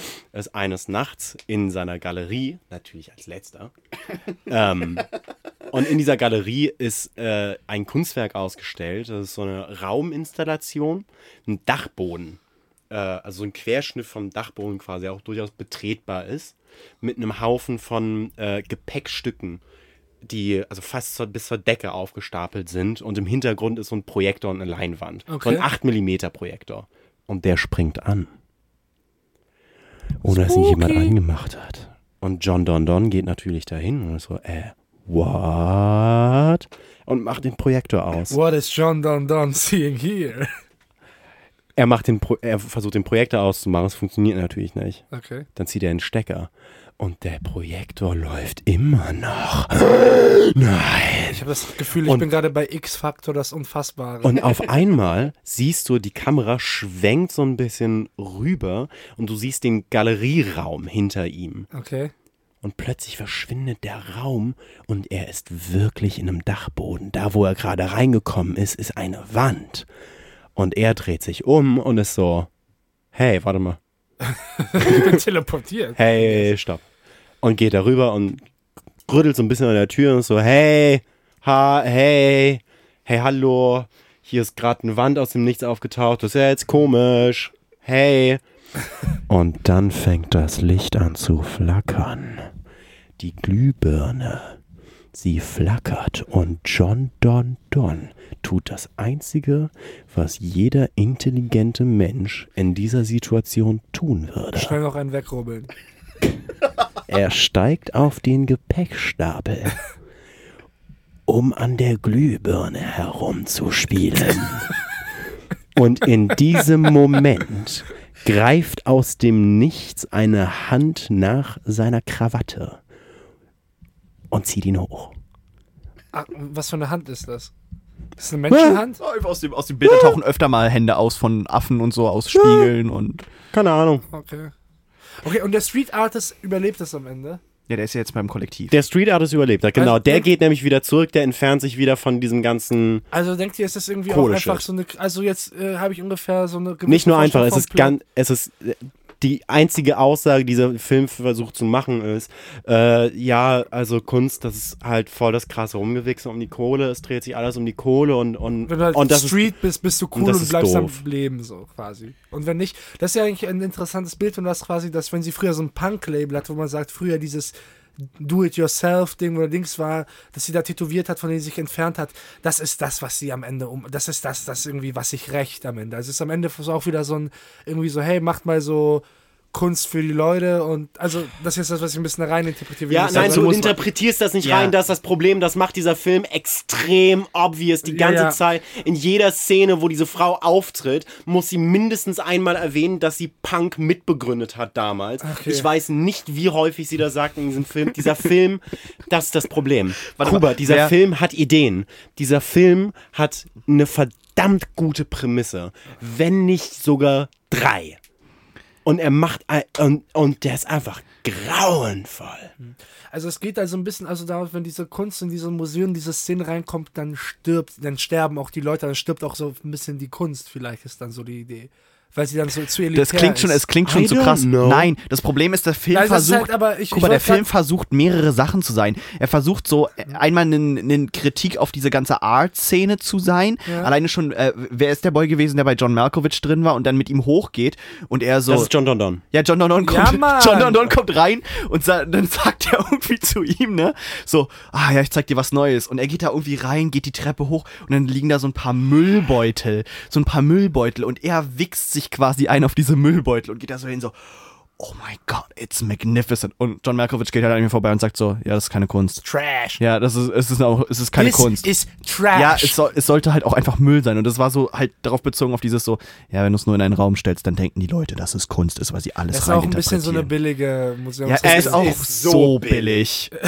es ist wirklich traurig. Okay. Nee, aber weil das ist, ich möchte jetzt eigentlich so, also falls wir noch ein bisschen mehr darüber sagen, was ihr vielleicht denkt, was der Film machen wollte, weil Ja, pass auf. Ich, ich weiß jetzt, was der Plot ist, aber was ist quasi so der Point? Ja, nein, Oder was sind die Points, die quasi angeschnitten werden? Der Point, einmal soll es ein Kommentar auf die Art-Szene sein und auf schreckliche Menschen, die damit einfach nur Cash machen sollen. Und einmal soll es eine Horrorgeschichte sein. Das Problem ist, es ist nichts von beiden. Und es ist absolut inkonsequent. Es macht, nee, es ist nicht nichts von beidem. Es macht beides und zwar komplett billig und platt und einfach, einfach leer. Einfach vollkommen, also einfach ganz, ganz schlecht. Ist einfach ein, ein Hardcore-Abklatsch und dieser Film glänzt nur. Und du meinst es auch ein bisschen prätentiös. Also ist dieser Film quasi wie das, was er anklärt. anklagt. Aber der, aber der macht sich dann auch manchmal, hast du dann das Gefühl, dass, dass der Film sich bewusst ist, dass er es ein bisschen prätentiös macht und dann weißt du wieder nicht so richtig, was. Also was, was machst du denn jetzt? Machst du diese Kunstkritik ernst oder ist dir bewusst, dass es irgendwie überzogen ist oder Dude, was, Es ist was in- gucke ich hier gerade? ist es wirklich? ähnlich wie Nightcrawler auch so ein bisschen so satirisch bitterböse oder ist quasi so der, das so der Approach, also es, es ist auch ein bisschen komödienhaft gemeint, habe ich das Gefühl. Ja, das Feeling, also man, man, sagen wir mal vielleicht besser. man kann in bestimmten Flavor, vor allem in den Jake Gyllenhaal-Szenen sehen, dass es aus, der, äh, aus demselben Kopf kommt wie Nightcrawler. ja. Die Dialoge, die Texte sind teilweise verdammt geil. Dieser Film hat fette Momente, vor allem wenn Jake Gyllenhaal zu sehen ist. Der Okay. Boy spielt sich die Seele aus dem Leib. Lang nicht Oh. mehr. Respekt. Nein, der, ja, äh, Gott. Ähm, äh, Ach, diese Line, die auch The admiration I had for your work has completely evaporated. Und er rastet so richtig aus dabei. Ich habe lang, also wirklich lange nicht mehr gab es in gab es in so einer Produktion eine so mutige, ein so mutiges Spiel von einem Schauspieler. Der, der ist äh, äh, also wirklich äh, balls of the wall crazy teilweise in seiner Delivery. Aber anders funktioniert es auch nicht, weil das Ja. ist der Text, den, den, den muss er so machen. Ansonsten funktioniert er nicht. Das er ist so ein auch bisschen Nick wacky, die Welt und wenn es auch so, wenn auch Charaktere gibt, die Don John John heißen oder John Don Don oder John Don, John, John, John, John, John. ja, Bo, bo, bo, bo, bo, bo, bo. John Snow. Kennt ihr Bo, bo, bo, bo, bo, bo, bo? Nein. Das ist ein Manga von einem Typen, der, äh, der, der, einen- der einen äh, blonden Afro hat und äh, mit seinen Nasenhaaren kämpft. Geil. In einer Welt, wo, äh, wo Haare verboten sind und die Polizisten alle Glatzen haben. Okay, also, Ja, I'm Leute- Bo, bo, bo, bo, bo, bo. also Leute, guckt nicht Velvet Buzzsaw, aber gebt auf euch jeden Fall Bo Bo Bo Bo Bo Bo Bo. Nein, Bo, bo, bo, bo, bo, bo, bo. Bo Bo Bo Bo Bo Bo Bo. Danke sehr. Ah, bitte sehr. Der, Leute, guckt euch Velvet Buzzsaw an. So, Jake Gyllenhaal Bei Vel- ist ein absoluter Sexgott. Was man dazu noch sagen muss, Kostümdesign bei Velvet Buzzsaw war teilweise derbst anstrengend. Also die tragen Klamotten, wo du dir manchmal denkst, so, da wollte sich einfach jemand ausleben. Also es geht sich wahrscheinlich über- auch und extra sich, darum, nein, dass das um so sich, convoluted ja, es, es wird sich halt, in gewisser Weise ist es schon fast lustig drüber gemacht. Aber bei manchen Sachen machst du so Double Takes, wo du so denkst, wait, what? Wa was trägt sie da gerade? Aber, ja. Also, Leute, wollen, wollen wir mal so ein bisschen in meine, in meine Ja, Aufnahmen los, reinhören? aber äh, noch vielleicht die Frage Ja. ist, also im Grunde Okay. genommen ist Velvet Buzzsaw so hassenswert, weil es ist irgendwie so ein Wrack, in dem du Versatzstücke von etwas findest, was ein sehr guter Film sein könnte, aber es funktioniert zusammen nicht und deswegen ist es umso frustrierender. Genau, ich habe, ich darf vielleicht jetzt an der Stelle, ähm, ich, habe mir den ja nochmal angeschaut, weil ich ihn so gehasst, verdammter Masochist. weil ich ihn so gehasst habe, dass ich mich gefragt habe, wo fängt das an? Ja. Und es ist Szene 1. ja. Wo fängt es Dieser an? Film- Als Dan Gilroy das erste Mal einen Finger auf die Tastatur seines Computers gelegt habe, war dieses Projekt schon zum Scheitern verurteilt. Dieser Film hat nämlich so ein, der hat so ein, äh, so, äh, Beginning Title, äh, bla bla, ähm, in so einem Steven Spielberg-Stil. Also ähm, habt ihr hier, sag schon, Tim und Struppi zum Beispiel Ja. gesehen. Oder in, ähm, sag schon, Mann, das Ding mit äh, Tom Hanks und Leonardo DiCaprio. Catch me if you can. Catch Me If You Can. Geht Das ja auch ist wie mit so bei, den, bei den Hitchcock-Filmen gibt es ja auch immer diese großen Intro, so. Ja, genau. Art- Figuren springen durch die Gegend. Du hast so ein bisschen Foreshadowing, was in manchen Szenen passiert, aber alles abstrahiert und so schwarz-weiß Ja. und ganz geile Effekte Ja, und ja. so. Dann gibt's ein Fade auf Museum. Jake Gyllenhaal betritt da irgendwie den Raum. Er wird eingeführt und plötzlich gibt's einen Cut zu Josephina nach draußen. Diese Figuren werden einfach so schei... Also es fühlt sich einfach von der schon vom, vom Schnitt her, von wie die Szenen aneinander gereizt sind, einfach total falsch an. Jack Gyllenhaals Einführung wird unterbrochen mit der Einführung von einer anderen Figur, einfach weil das passieren muss, weil das ansonsten gleich keinen Sinn ergibt. Aber damit ist der Rhythmus sofort gebrochen und das Spiel von ihr ist von Minute 1 an einfach absolut abstoßend. Dieser Film sieht scheiße aus. Das ist spektakulär. Es ist wirklich, nachdem du die, nachdem du, beeindruckend, wie schlecht der nachdem aussieht. du die Dinner-Szene gesehen hast in Nightcrawler, ist es mir absolut unverständlich, wie dieser Film so schlecht aussehen kann. Also, du bist dann zu Dan Gilroy gefahren und hast gesagt. All respect I had for your work has completely evaporated. Ungelogen, Alter. Dieser in 80 der, der Szenen möchtest du dem dem Camera Operator auf die Schulter tippen und sagen, äh, äh, äh, geh, mal, geh mal einen Meter zurück. Geh mal, komm, komm, geh mal einen Meter zurück mit der Kamera. Gib den mal, weil es ist alles so eng. Die Leute haben einfach keinen Headspace super häufig. Oh, das ist so wie bei The Last Airbender vom Shyamalan, wo es auch alles so super close Oh ist. Gott, ey. Es gibt kaum, es gibt kaum ein bisschen größere Aufnahmen, die, die Räume, Räume werden nicht richtig etabliert. Es gibt komische, komische Kameraschwenks, einzelne Szenen, wo die plötzlich irgendwelche Kameramoves auspacken, die nie wieder, die nie wieder passieren. Und du fragst, hä, warum, wenn das eine Stylistic Choice ist, dann verstehe ich nicht, warum du sie in dieser komplett belanglosen Szene auspackst. Und dann nie wieder. Habt ihr das Ganze innerhalb von drei Tagen gedreht, Leute? Hat irgendjemand mal ein bisschen was aufgezeichnet vorher? Habt ihr euch mal Gedanken darüber gemacht, wo ihr, m, keine Ahnung, ein Licht hinpackt vielleicht?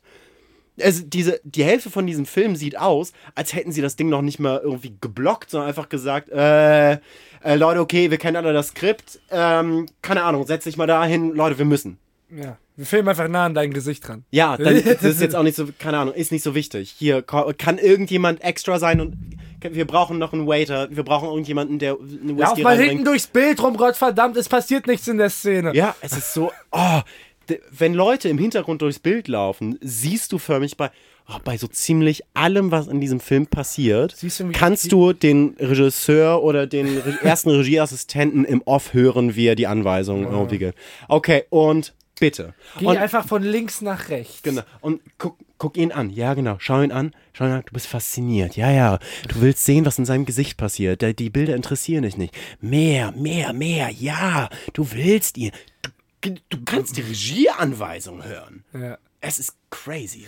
Ähm, was ich Sorry, ich hätte, ich hätte gern, voll gerne so ein Voice-Over von, von Pseudo-Regie-Anweisungen von Tore auf irgendwelchen Filmen. Oder einfach Pornos oder so, wo Tore, wo Tore einfach Regieanweisungen gibt. Oh Leute, wisst, wär der wisst ihr, was eine geile, Leute, wisst ihr, was eine geile. Idee ist? Wir müssten mal, wir müssen mal Audiokommentar aufnehmen zu einem Film und jeder von uns hat eine bestimmte Rolle.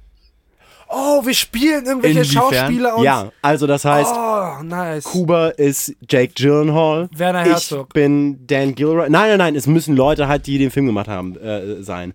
Und dann gucken wir einfach den Film und äh, improvisieren den Audiokommentar das dazu. kann man wirklich machen. Es gibt mehrere Podcasts, die quasi Ich Audiokommentare ich, für Filme. Ich weiß nicht, wie viel. Audiokommentar Ja. ich äh, gesehen habe in meinem Leben, dass ich das nachmachen könnte. Ach, das funktioniert easy. Das gehen wir. Was Du musst musst, also dich einfach nur, du musst dich einfach nur in eine Rolle reinbegeben und dann erzählen irgendwie, oh Gott, ja. Leute, wir Ja, machen dem- das heute Abend.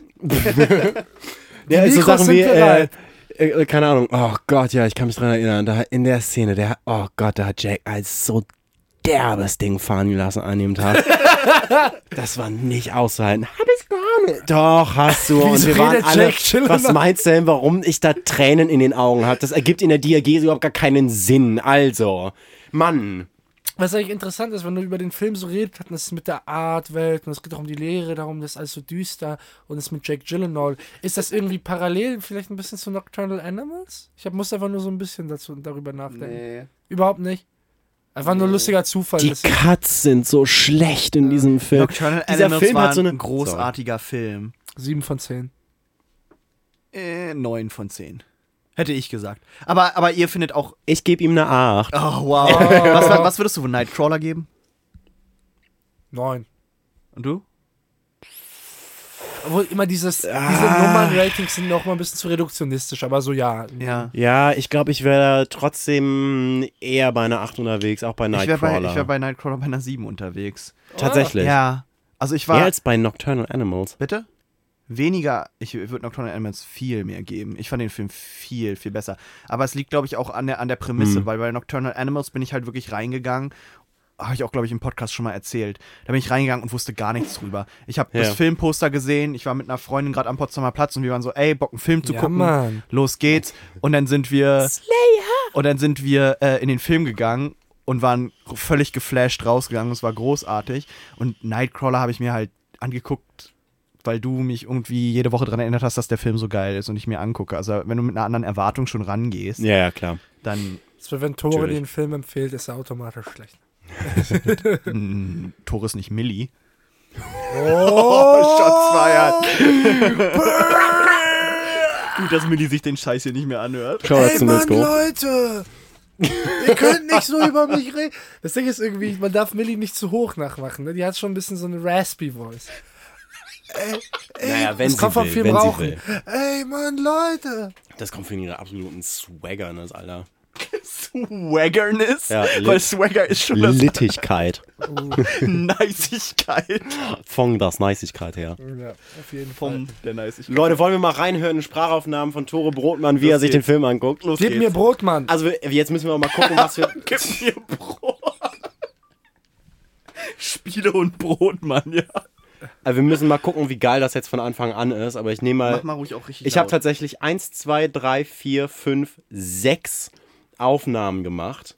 Nee, Okay. 5. Schick mir die mal bitte auch alle per WhatsApp, dass ich die, falls es sich gleich scheiße anhört, einfach reinschneiden kann in den Podcast. Ja, easy. Also ich halte das Ding hier mal ans Mikro und wir gucken, was passiert. Also ja, natürlich, wenn es zu sehr der Formel von Nightcrawler gefolgt wäre, dass wir uns fokussieren auf die Hauptfigur, gespielt von Jake Gyllenhaal, wäre es auch wieder irgendwo n- ja, der, zu nah an der gleichen Formel gewesen, aber Digga. Ah, er, er geht so verloren, diese Figuren gehen so verloren. Es ist, es, ah, God damn it, ey. Es ist halt wahr, Jake Gyllenhaal auch als von der Figur her, da ist was da. Gib mir mehr von ihm, gib mir weniger von der Blonden, der dann der Arm abgerissen wird. Die ist scheißegal.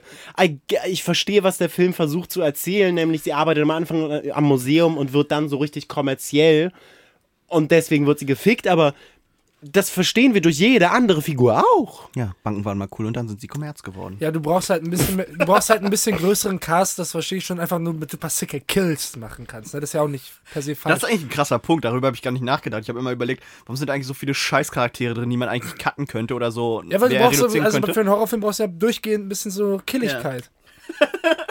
Wie viel Killigkeit hast du auf einer Skala? Wie viel Killigkeit Sache- hast du von einer, auf einer Skala von irgendwie, von, fünf. von, von, äh, von, weiß nicht, Bällchenpool bis zu Tiananmen Square. Alter, Dan Gilroy hättest du einfach nicht an einen Horrorfilm ranlassen dürfen. Das ist, das ist krass. Der, der verbratet Wie der, kam der, der aber auf die Idee, Alter, ich mache jetzt einen Horrorfilm? I don't know. Der, der versteht einfach die gesamte Formel nicht.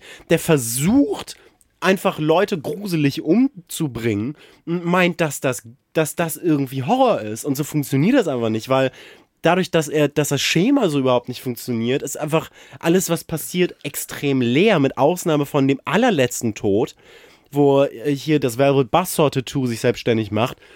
Das finde ich feierlich. So alles andere davor ist lächerlich bis, aber, hä? Ich weiß das mit der Farbe, Und, wie du es und vor allem deplatziert.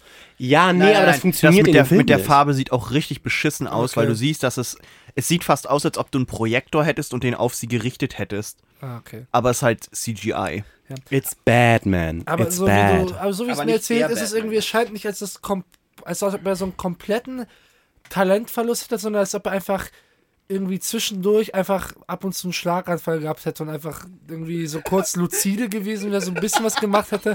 Und dann war irgendwie so, "Boah, oh", und dann hat er irgendwie so sabbat irgendwie einfach irgendwas hingekriegt und war so, Dan, was ist das? Und er so, Drehbuch.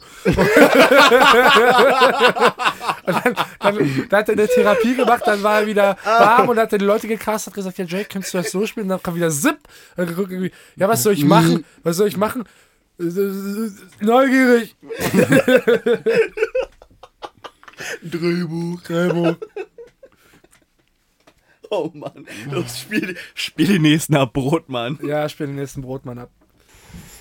Keine dieser Figuren bedeutet mir irgendetwas. Und die einzige Figur, für die ich ein Interesse gerne aufbauen würde, Ist ist Jakey. Jake Gyllenhaals Dude Marv, von dem man so wenig mitbekommt, dass es mir scheißegal ist, wenn ihm irgendetwas passiert. Und dann wagt es dieser Film, diese Momente, die dramatisch sein sollen, in der Geschichte dieser Figur mir zu präsentieren als dramatisch.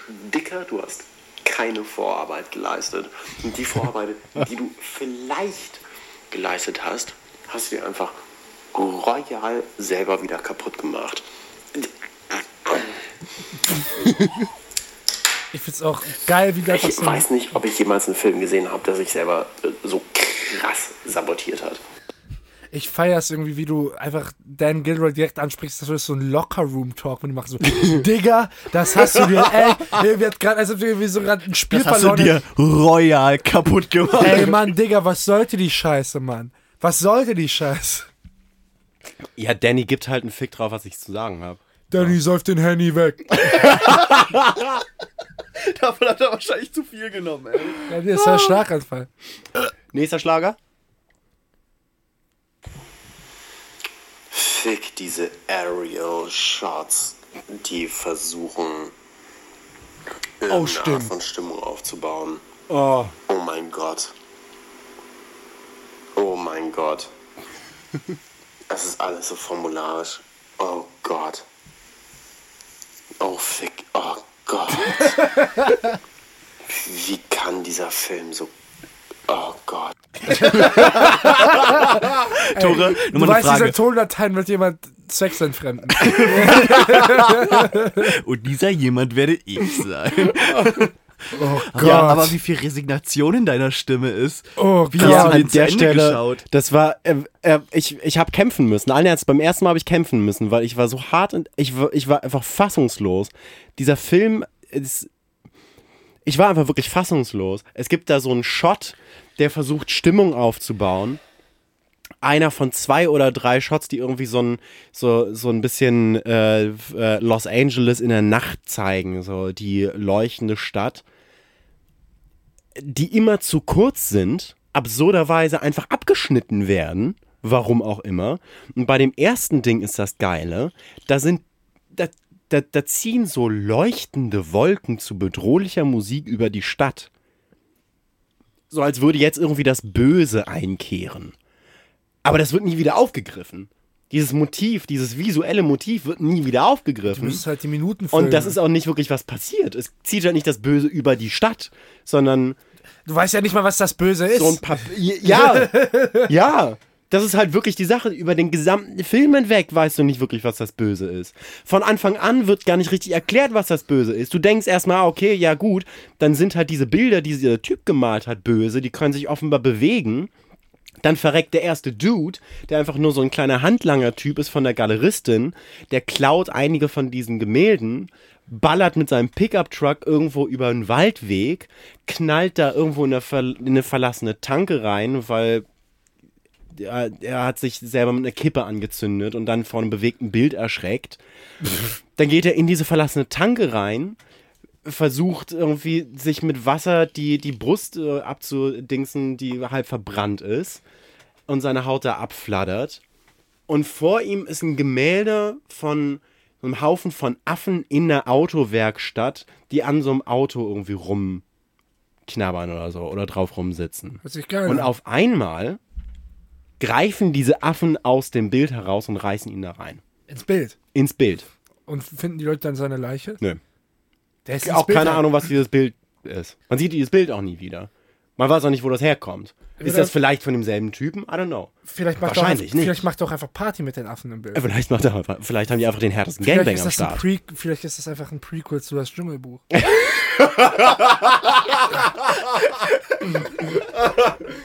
oh je, Balu, oh je, Balu.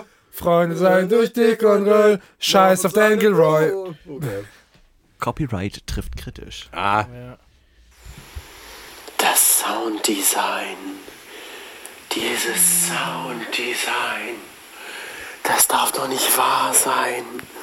Wer hat denn in so einem kleinen Moment in dem Telefonat zwischen. Ach Gott, ey. Diese. Diese Chimes. Wer hat denn das zugelassen, dieses winzig kleine Moment? das so under the radar sein soll. Also, wer hat denn das durchgelassen? Es handelt sich dabei um eine Szene, in der Josephina mit der Galeristin am Telefonieren ist. Irgendetwas Böses ist im Gange. Okay. Es gibt einen dramatischen Moment, einen ganz kleinen, so gruselig von wegen, hey, Jake Gyllenhaal ist gerade bei mir aufgetaucht und hat gesagt, äh, dass wir alles verkaufen müssen, weil diese Bilder irgendwie böse sind. Und dann gibt's just the faintest idea of chimes in the background. Also so, so ein ganz kleines bisschen so Glockenspielmäßig. Aber nur so ganz kurz, nur so zwei Sekunden. So, um, um diesen absoluten so. Nicht-Moment Ja.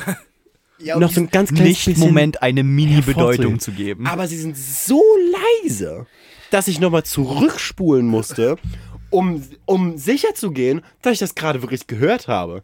Hat dieser Film das gerade wirklich ge Was? Warum? Warum ist das durchgegangen? Ich kann es noch nicht mal wirklich hören. You Was, was ist das und Du warum verstehst nicht den subtilen Horror des Dan Gilroy. Und an so vielen Stellen, sonst auch, dieser Film hat ein so beschissenes Sounddesign. Das ist heftig. Das ist richtig krass. Und die Musik. Das ist, es ist wirklich schlecht. Es ist, es ist ungelogen teilweise GZSZ-Niveau. Beinahe, oder, oder Maximum, irgendein Navy CIS Gute Abklatsch. Zeiten und schlechte Zeiten, der Schicksal Schnee. In der Netflix-Produktion mit Jake Gyllenhaal, Rene Russo und fucking John Malkovich. Was ist da, wa- wa- was? Da Okay, können wir kurz, können wir kurz äh, Rene Russo überall rausziehen, weil Wifey of Dan Gilroy, überall was der, was der macht, da wird die immer mitspielen. Ja, aber die funktioniert. Die ist Bombe. Ja. Hat er sich auch gedacht. Dort, die, Going strong since Oh, die funktioniert. 1992. nein, die Das ist Zucker. Die funktioniert. Das ist die, die Nightcrawler-Szene, wo Rennie Russo klar macht, ist quasi autobiografisch von Dan Gilroy. und er war so, René, du funktionierst. Ich habe ein Businessplan-Modell. Ich habe schon zwei Filme geschrieben, in denen du mitspielen kannst. Aber eine Sind wir ehrlich, du bist am absteigenden Ast. Ja, du bist nicht mehr die Jüngste als Schauspielerin. Läuft nicht mehr so viel in der Karriere. Wir machen das. Ich packe dich in die Filme rein. Und dafür cool. gurgelst du so ein bisschen rum. Ja. Und darfst mit, äh, mit einem attraktiven Jack Gyllenhaal ein bisschen rumschlappern. Ich weiß nicht, das sind, ich, ich habe nicht das Gefühl, dass er in beiden Filmen sonderlich attraktiv ist. Also, der ist ein attraktiver Typ, aber in, in, in Nightcrawler ist er nicht attraktiv, weil er hat diese Glubschaugen, das ist so Haare und er sieht ein bisschen aus wie so ein Gollum-Verschnitt. In, in, Velvet, in Velvet Buzzsaw ist er durchaus ripped. attraktiv. Der ist pretty, der, der ist ziemlich ripped.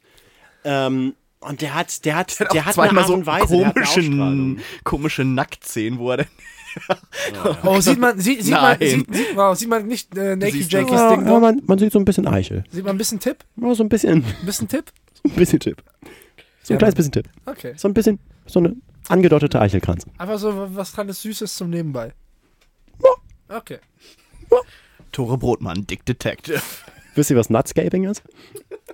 Klar. Wenn ist nur, heute Morgen, Alter. wenn du halt, wenn du so ganz oben am Bild, am, am Bildrand, einfach nur so, ein- so the faintest hint auf, auf Nuts hast, die so ins Bild reinhängen. Also ein bisschen. Ist, Ich sage äh, jetzt nicht, wo ich die Idee her habe. tatsächlich äh, sieht man das nicht, aber bis jetzt war jedes meiner WhatsApp-Profilbilder mit versteckten Hoden im Bild. Dazu muss man sagen, dein, ist, hast du immer noch das Döner-Profilbild? Ja, Das ist der Hammer. Was? Warte, ich zeig's dir. Ich will sehen. Das sehen die Leute nicht. Tore, du musst dann versuchen, das äh, zu beschreiben, wie, ähm, wie dieses Bild aussieht.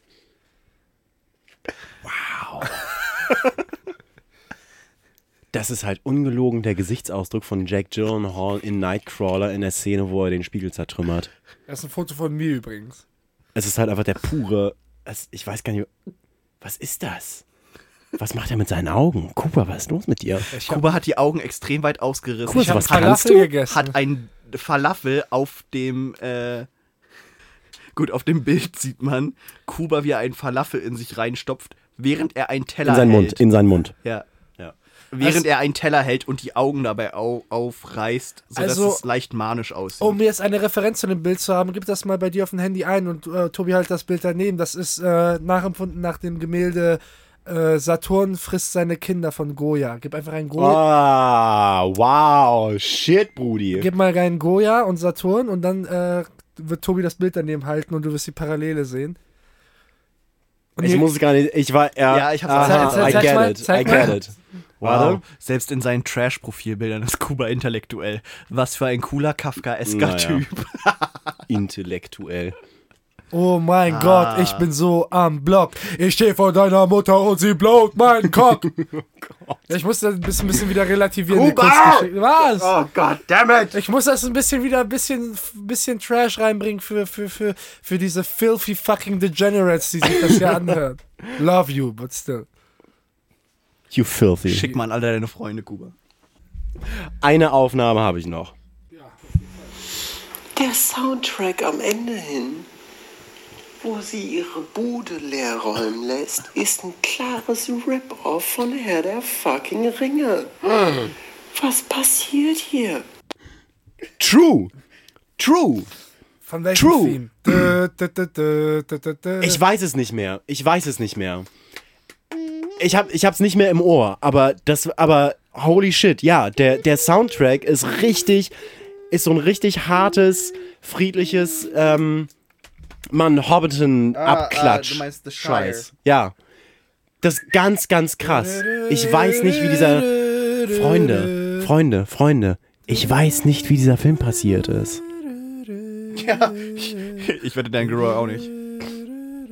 Ja, weil er Und vor allem, Schlaganfall. das, die Sache ist, an diesem Film muss extrem viel schiefgelaufen sein. Aber was mir vor allem beim zweiten Mal sehen klar geworden ist, ist Dan Gilroy ist, glaube ich, wirklich kein guter Regisseur, gerade in der Arbeit mit Schauspielern. Denn Also meinst du, in Nightcrawler hat er Glück gehabt? Warte, bisschen. warte. Nightcrawler haben wir kaum Figuren, die überhaupt auftreten. Abgesehen halt von Jake Gyllenhaal und Rene Russo. Und Ja. die längste Zeit. Und die beide sind tipptopp in dem Ding. Sind beide auch tipptopp in, Vel- in Velvet Buzzsaw.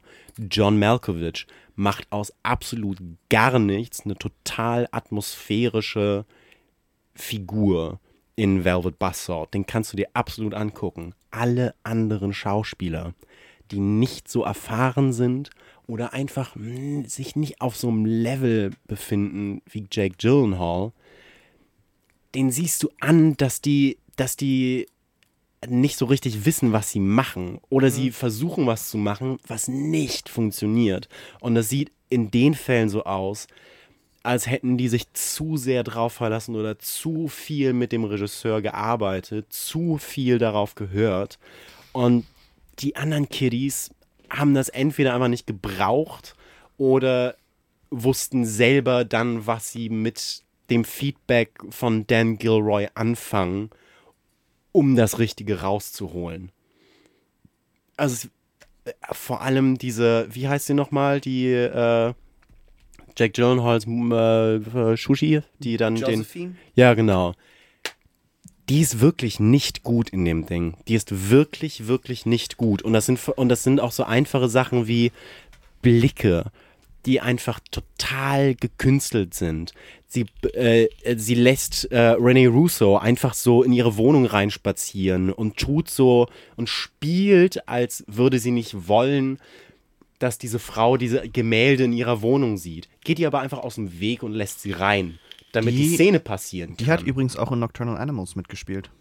Shut up, was hat sie denn da gemacht? Hm, Alex, ich weiß nicht mehr, wer das war. Siehst du? Wer ist denn Alex? Wer war Alex in Nocturnal Animals? Ja, ja. Schon I vergessen, den Film zu lange nicht mehr gesehen. Boah, ey. Hast du einen Film, der reicht einmal gucken. Velvet Motherfucking Buzzsaw. Der benutzt auch so weirde Fades, um zwischen Szenen zu schneiden. Ah, sie ist die Rezeptionistin. in Ah, Nocturnal Animals. ja. Ja. Wäre sie mal bei dem Job geblieben. Wäre sie mal, ich wollte echt gerade dasselbe sagen, wäre sie mal bei dem Job geblieben. Das, also, ich weiß nicht, warum die besetzt worden ist in dem Ding. Naja, also ein Regisseur ist ja auch für eine Performance. Eben, ja, ja, und das Vielleicht kann die sie Sache- das besser. Ja, genau. I don't know. Ja. I don't know. Das kann echt ein Fall sein von der, der, der Regisseur hat sie nicht richtig anleiten können oder sie ist, hat nicht mit ihm arbeiten können. Irgendwas ist da schief gegangen. Aber das ist ein interessantes Ding, weil ich das Gefühl, es gibt so äh, Schauspieler, die sind sehr abhängig vom Regisseur ob- oder äh, vom Regisseur Sternchen in, Ja. äh, SchauspielerInnen, Hast die du sehr gerade abhängig davon sind. korrekt gegendert? Ja, Okay, kann man, Leute, Harter let's- Typ. kann Leute. man ein bisschen machen. Ja, kann man wirklich. Kann man ab und zu mal machen. Ähm, äh, Ich meinte das gerade positiv, Ja, ja. ja. Und es gibt, und es gibt, ähm, so Jake Gyllenhaal zum Beispiel ist immer stabil. Ich, also er ist, egal, auch wenn Ja. der Film scheiße ist, er ist immer, immer spielt das top. Es gibt Leute, die brauchen halt irgendwie so, ich bin zum Beispiel so Natalie Portman, die, ist, die kann sehr gut sein, manchmal ist sie auch mega wack. Äh, irgendwie so in bestimmten Filmen. Also, ähm, Jack Gyllenhaal gibt einfach immer 100% Ja, ja, und Jack versucht Gyllenhaal aber die ganze Zeit Scheiß. ja, ja. Also das Ding Das ist ist crazy. er rettet irgendwie jede Rolle auf eine Art und Weise. Der ist, der, ist, der ist teilweise spektakulär in diesem Film, in so, in, in, in Gestik und Mimik. Der hat einen, so eine ganz eigene Ausdrucks, der hat so einen ganz eigenen Ausdruck in dieser Figur. Das ist eine Figur, die, die flashed out ist. Die, das ist nicht Jack Gyllenhaal, das ist crazy. Guck dir den Film alleine für Jack Gyllenhaal an. Und dann fragst du dich, warum zur Hölle du nicht mehr Zeit mit diesen Menschen verbringen darfst Ja. und wie er dann sich verändert. Ja, aber vielleicht war ja der Charakter auf Papier nicht interessant genug, so viel Zeit zu verbringen und nur Jake Gyllenhaal halt rausgehauen und dann ist aber schon das, der Film ja schon verfasst.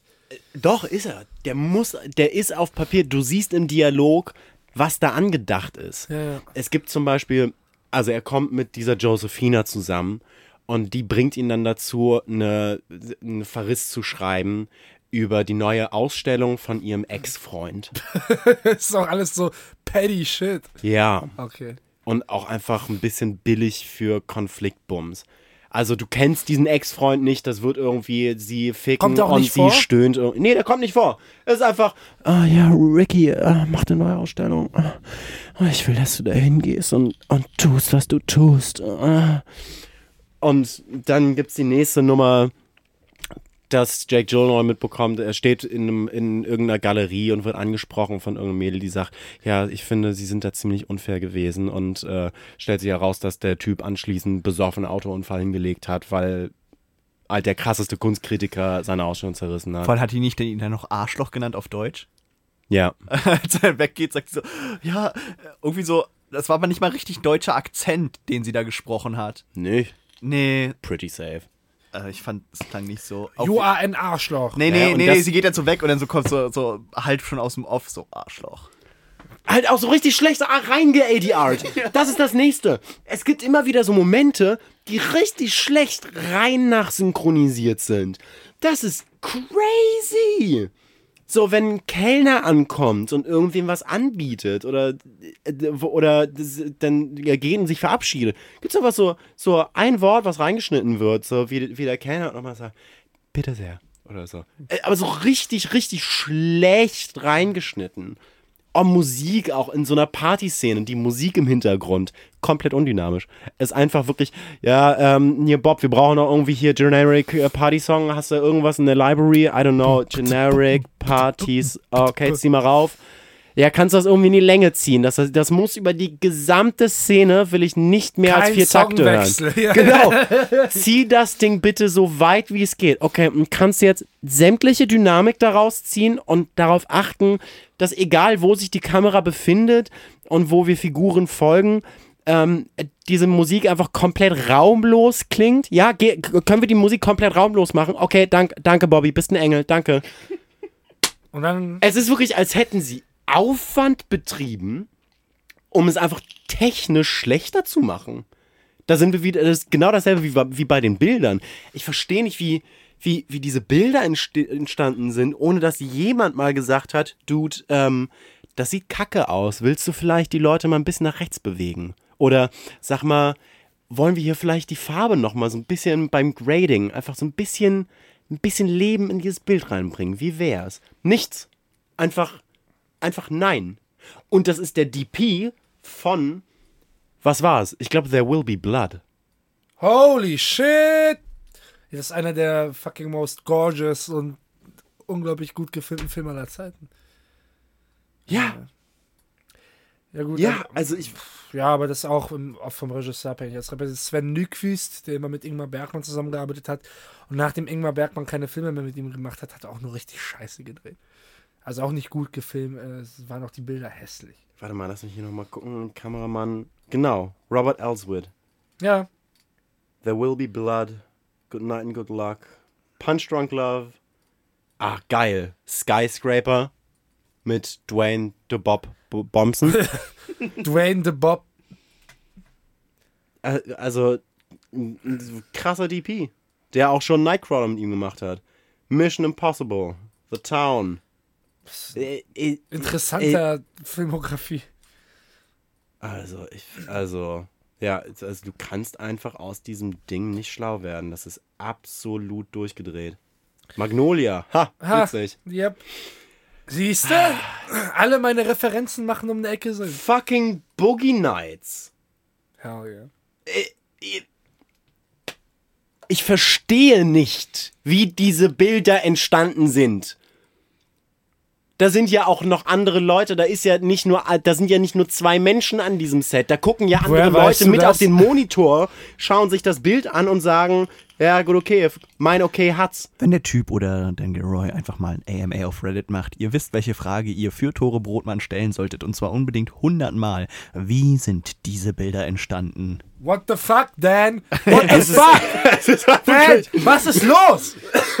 Wenn ihr Dan äh, persönlich kennt, Tores Brotmanns Nummer auf WhatsApp ist 0171 2493 179. Hey, das ist meine Nummer. Stimmt die Lass doch mal anrufen, Alter. auf der Nummer? Ja, mal gucken, was Oh passiert. Gott, Ist das jetzt gefährlich? weiß ich nicht. Vielleicht sollten wir das checken, ob das eine echte Nummer ist, bevor wir das raussenden, so, ne? Keine Ahnung, weil es wenn es eine Sex-Hotline ist, ist das echt teuer, auch schon allein anzurufen. Ja, aber das da spreche ich aus Erfahrung. Ja, aber die haben ja, die haben doch keine die haben normalen ja keine Nummern. 0171-Nummer an. Das sind 0900. Ja, dann mach mal. Tore kennt sich damit aus.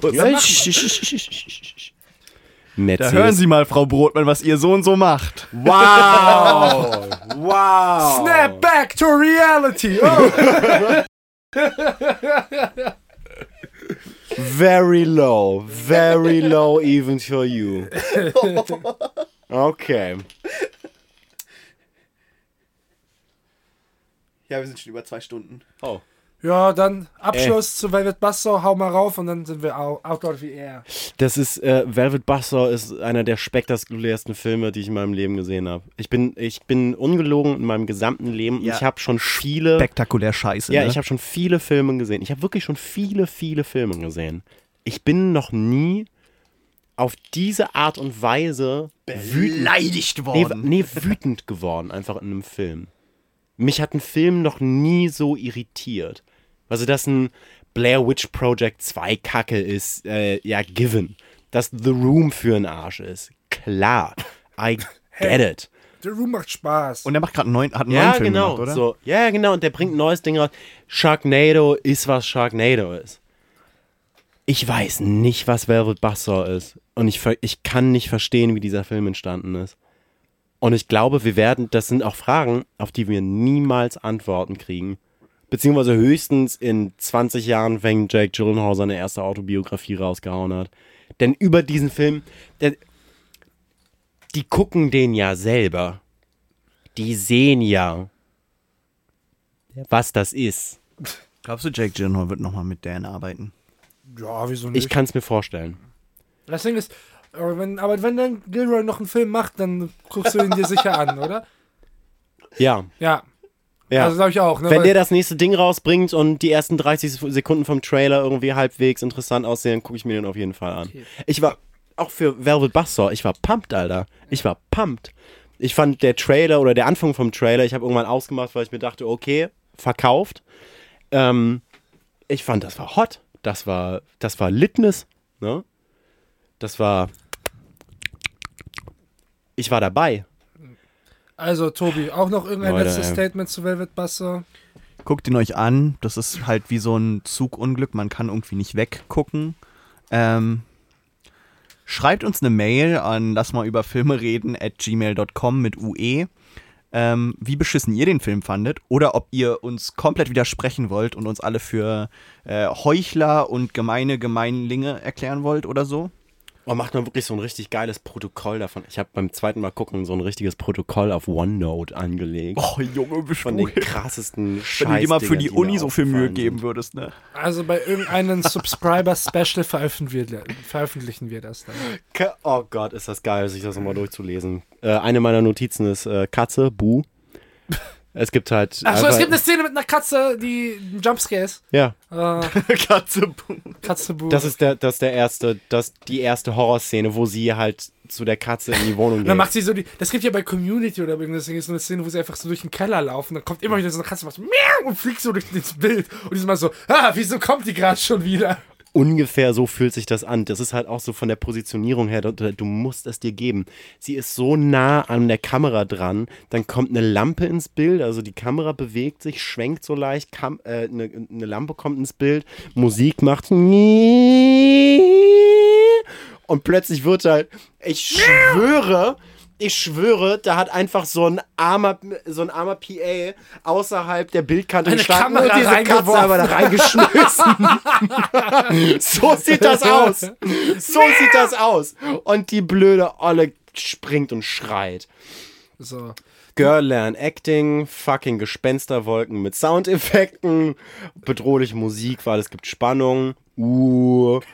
Und dann kommt die Bitch fünf Minuten an, nachdem der Kerl ihrer, ihrer Chefin angekommen ist. Ja, ist der, das, also es gibt viele Szenen, die einfach beschissen geschrieben sind. Fates. Fates. Ist eine andere Notiz. Wer ist für diese Bilder verantwortlich? Tore. Ich bin. Tore. It's fine. Okay. It's fine. Okay. Ich, ich, ich, ah, ich, Du bist emotionally scarred, wir haben es verstanden. Ich, ich musste den Film auch ertragen. Ja. Bu Schwarzer im Nebel. Das, das würde mich auch erschrecken. Das ist der nächste. Es gibt noch einen Jumpscare, wo einfach, wo sie einfach obvious, oh Gott, sie haben einfach einen mysteriösen Schwarzen mit einer dunklen Stimme gecastet, damit der mysteriös und Nee, das ist ein Film für Ah. weiße Mittelklassenleute und die haben davor Angst. ja. Ja. Expositional Dialogue. Jake Gyllenhaal ist dreamy. Ich glaube, man sieht tatsächlich, wenn man, wenn man richtig pa pausiert, tatsächlich einen Penis. Toro Brotmann, dick, Dick Detective.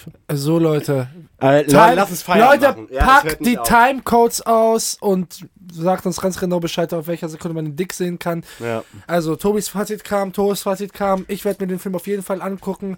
Äh, ja, dann würde da würde ja auf jeden Fall muss ich mir das jetzt angucken nach dieser Ansage.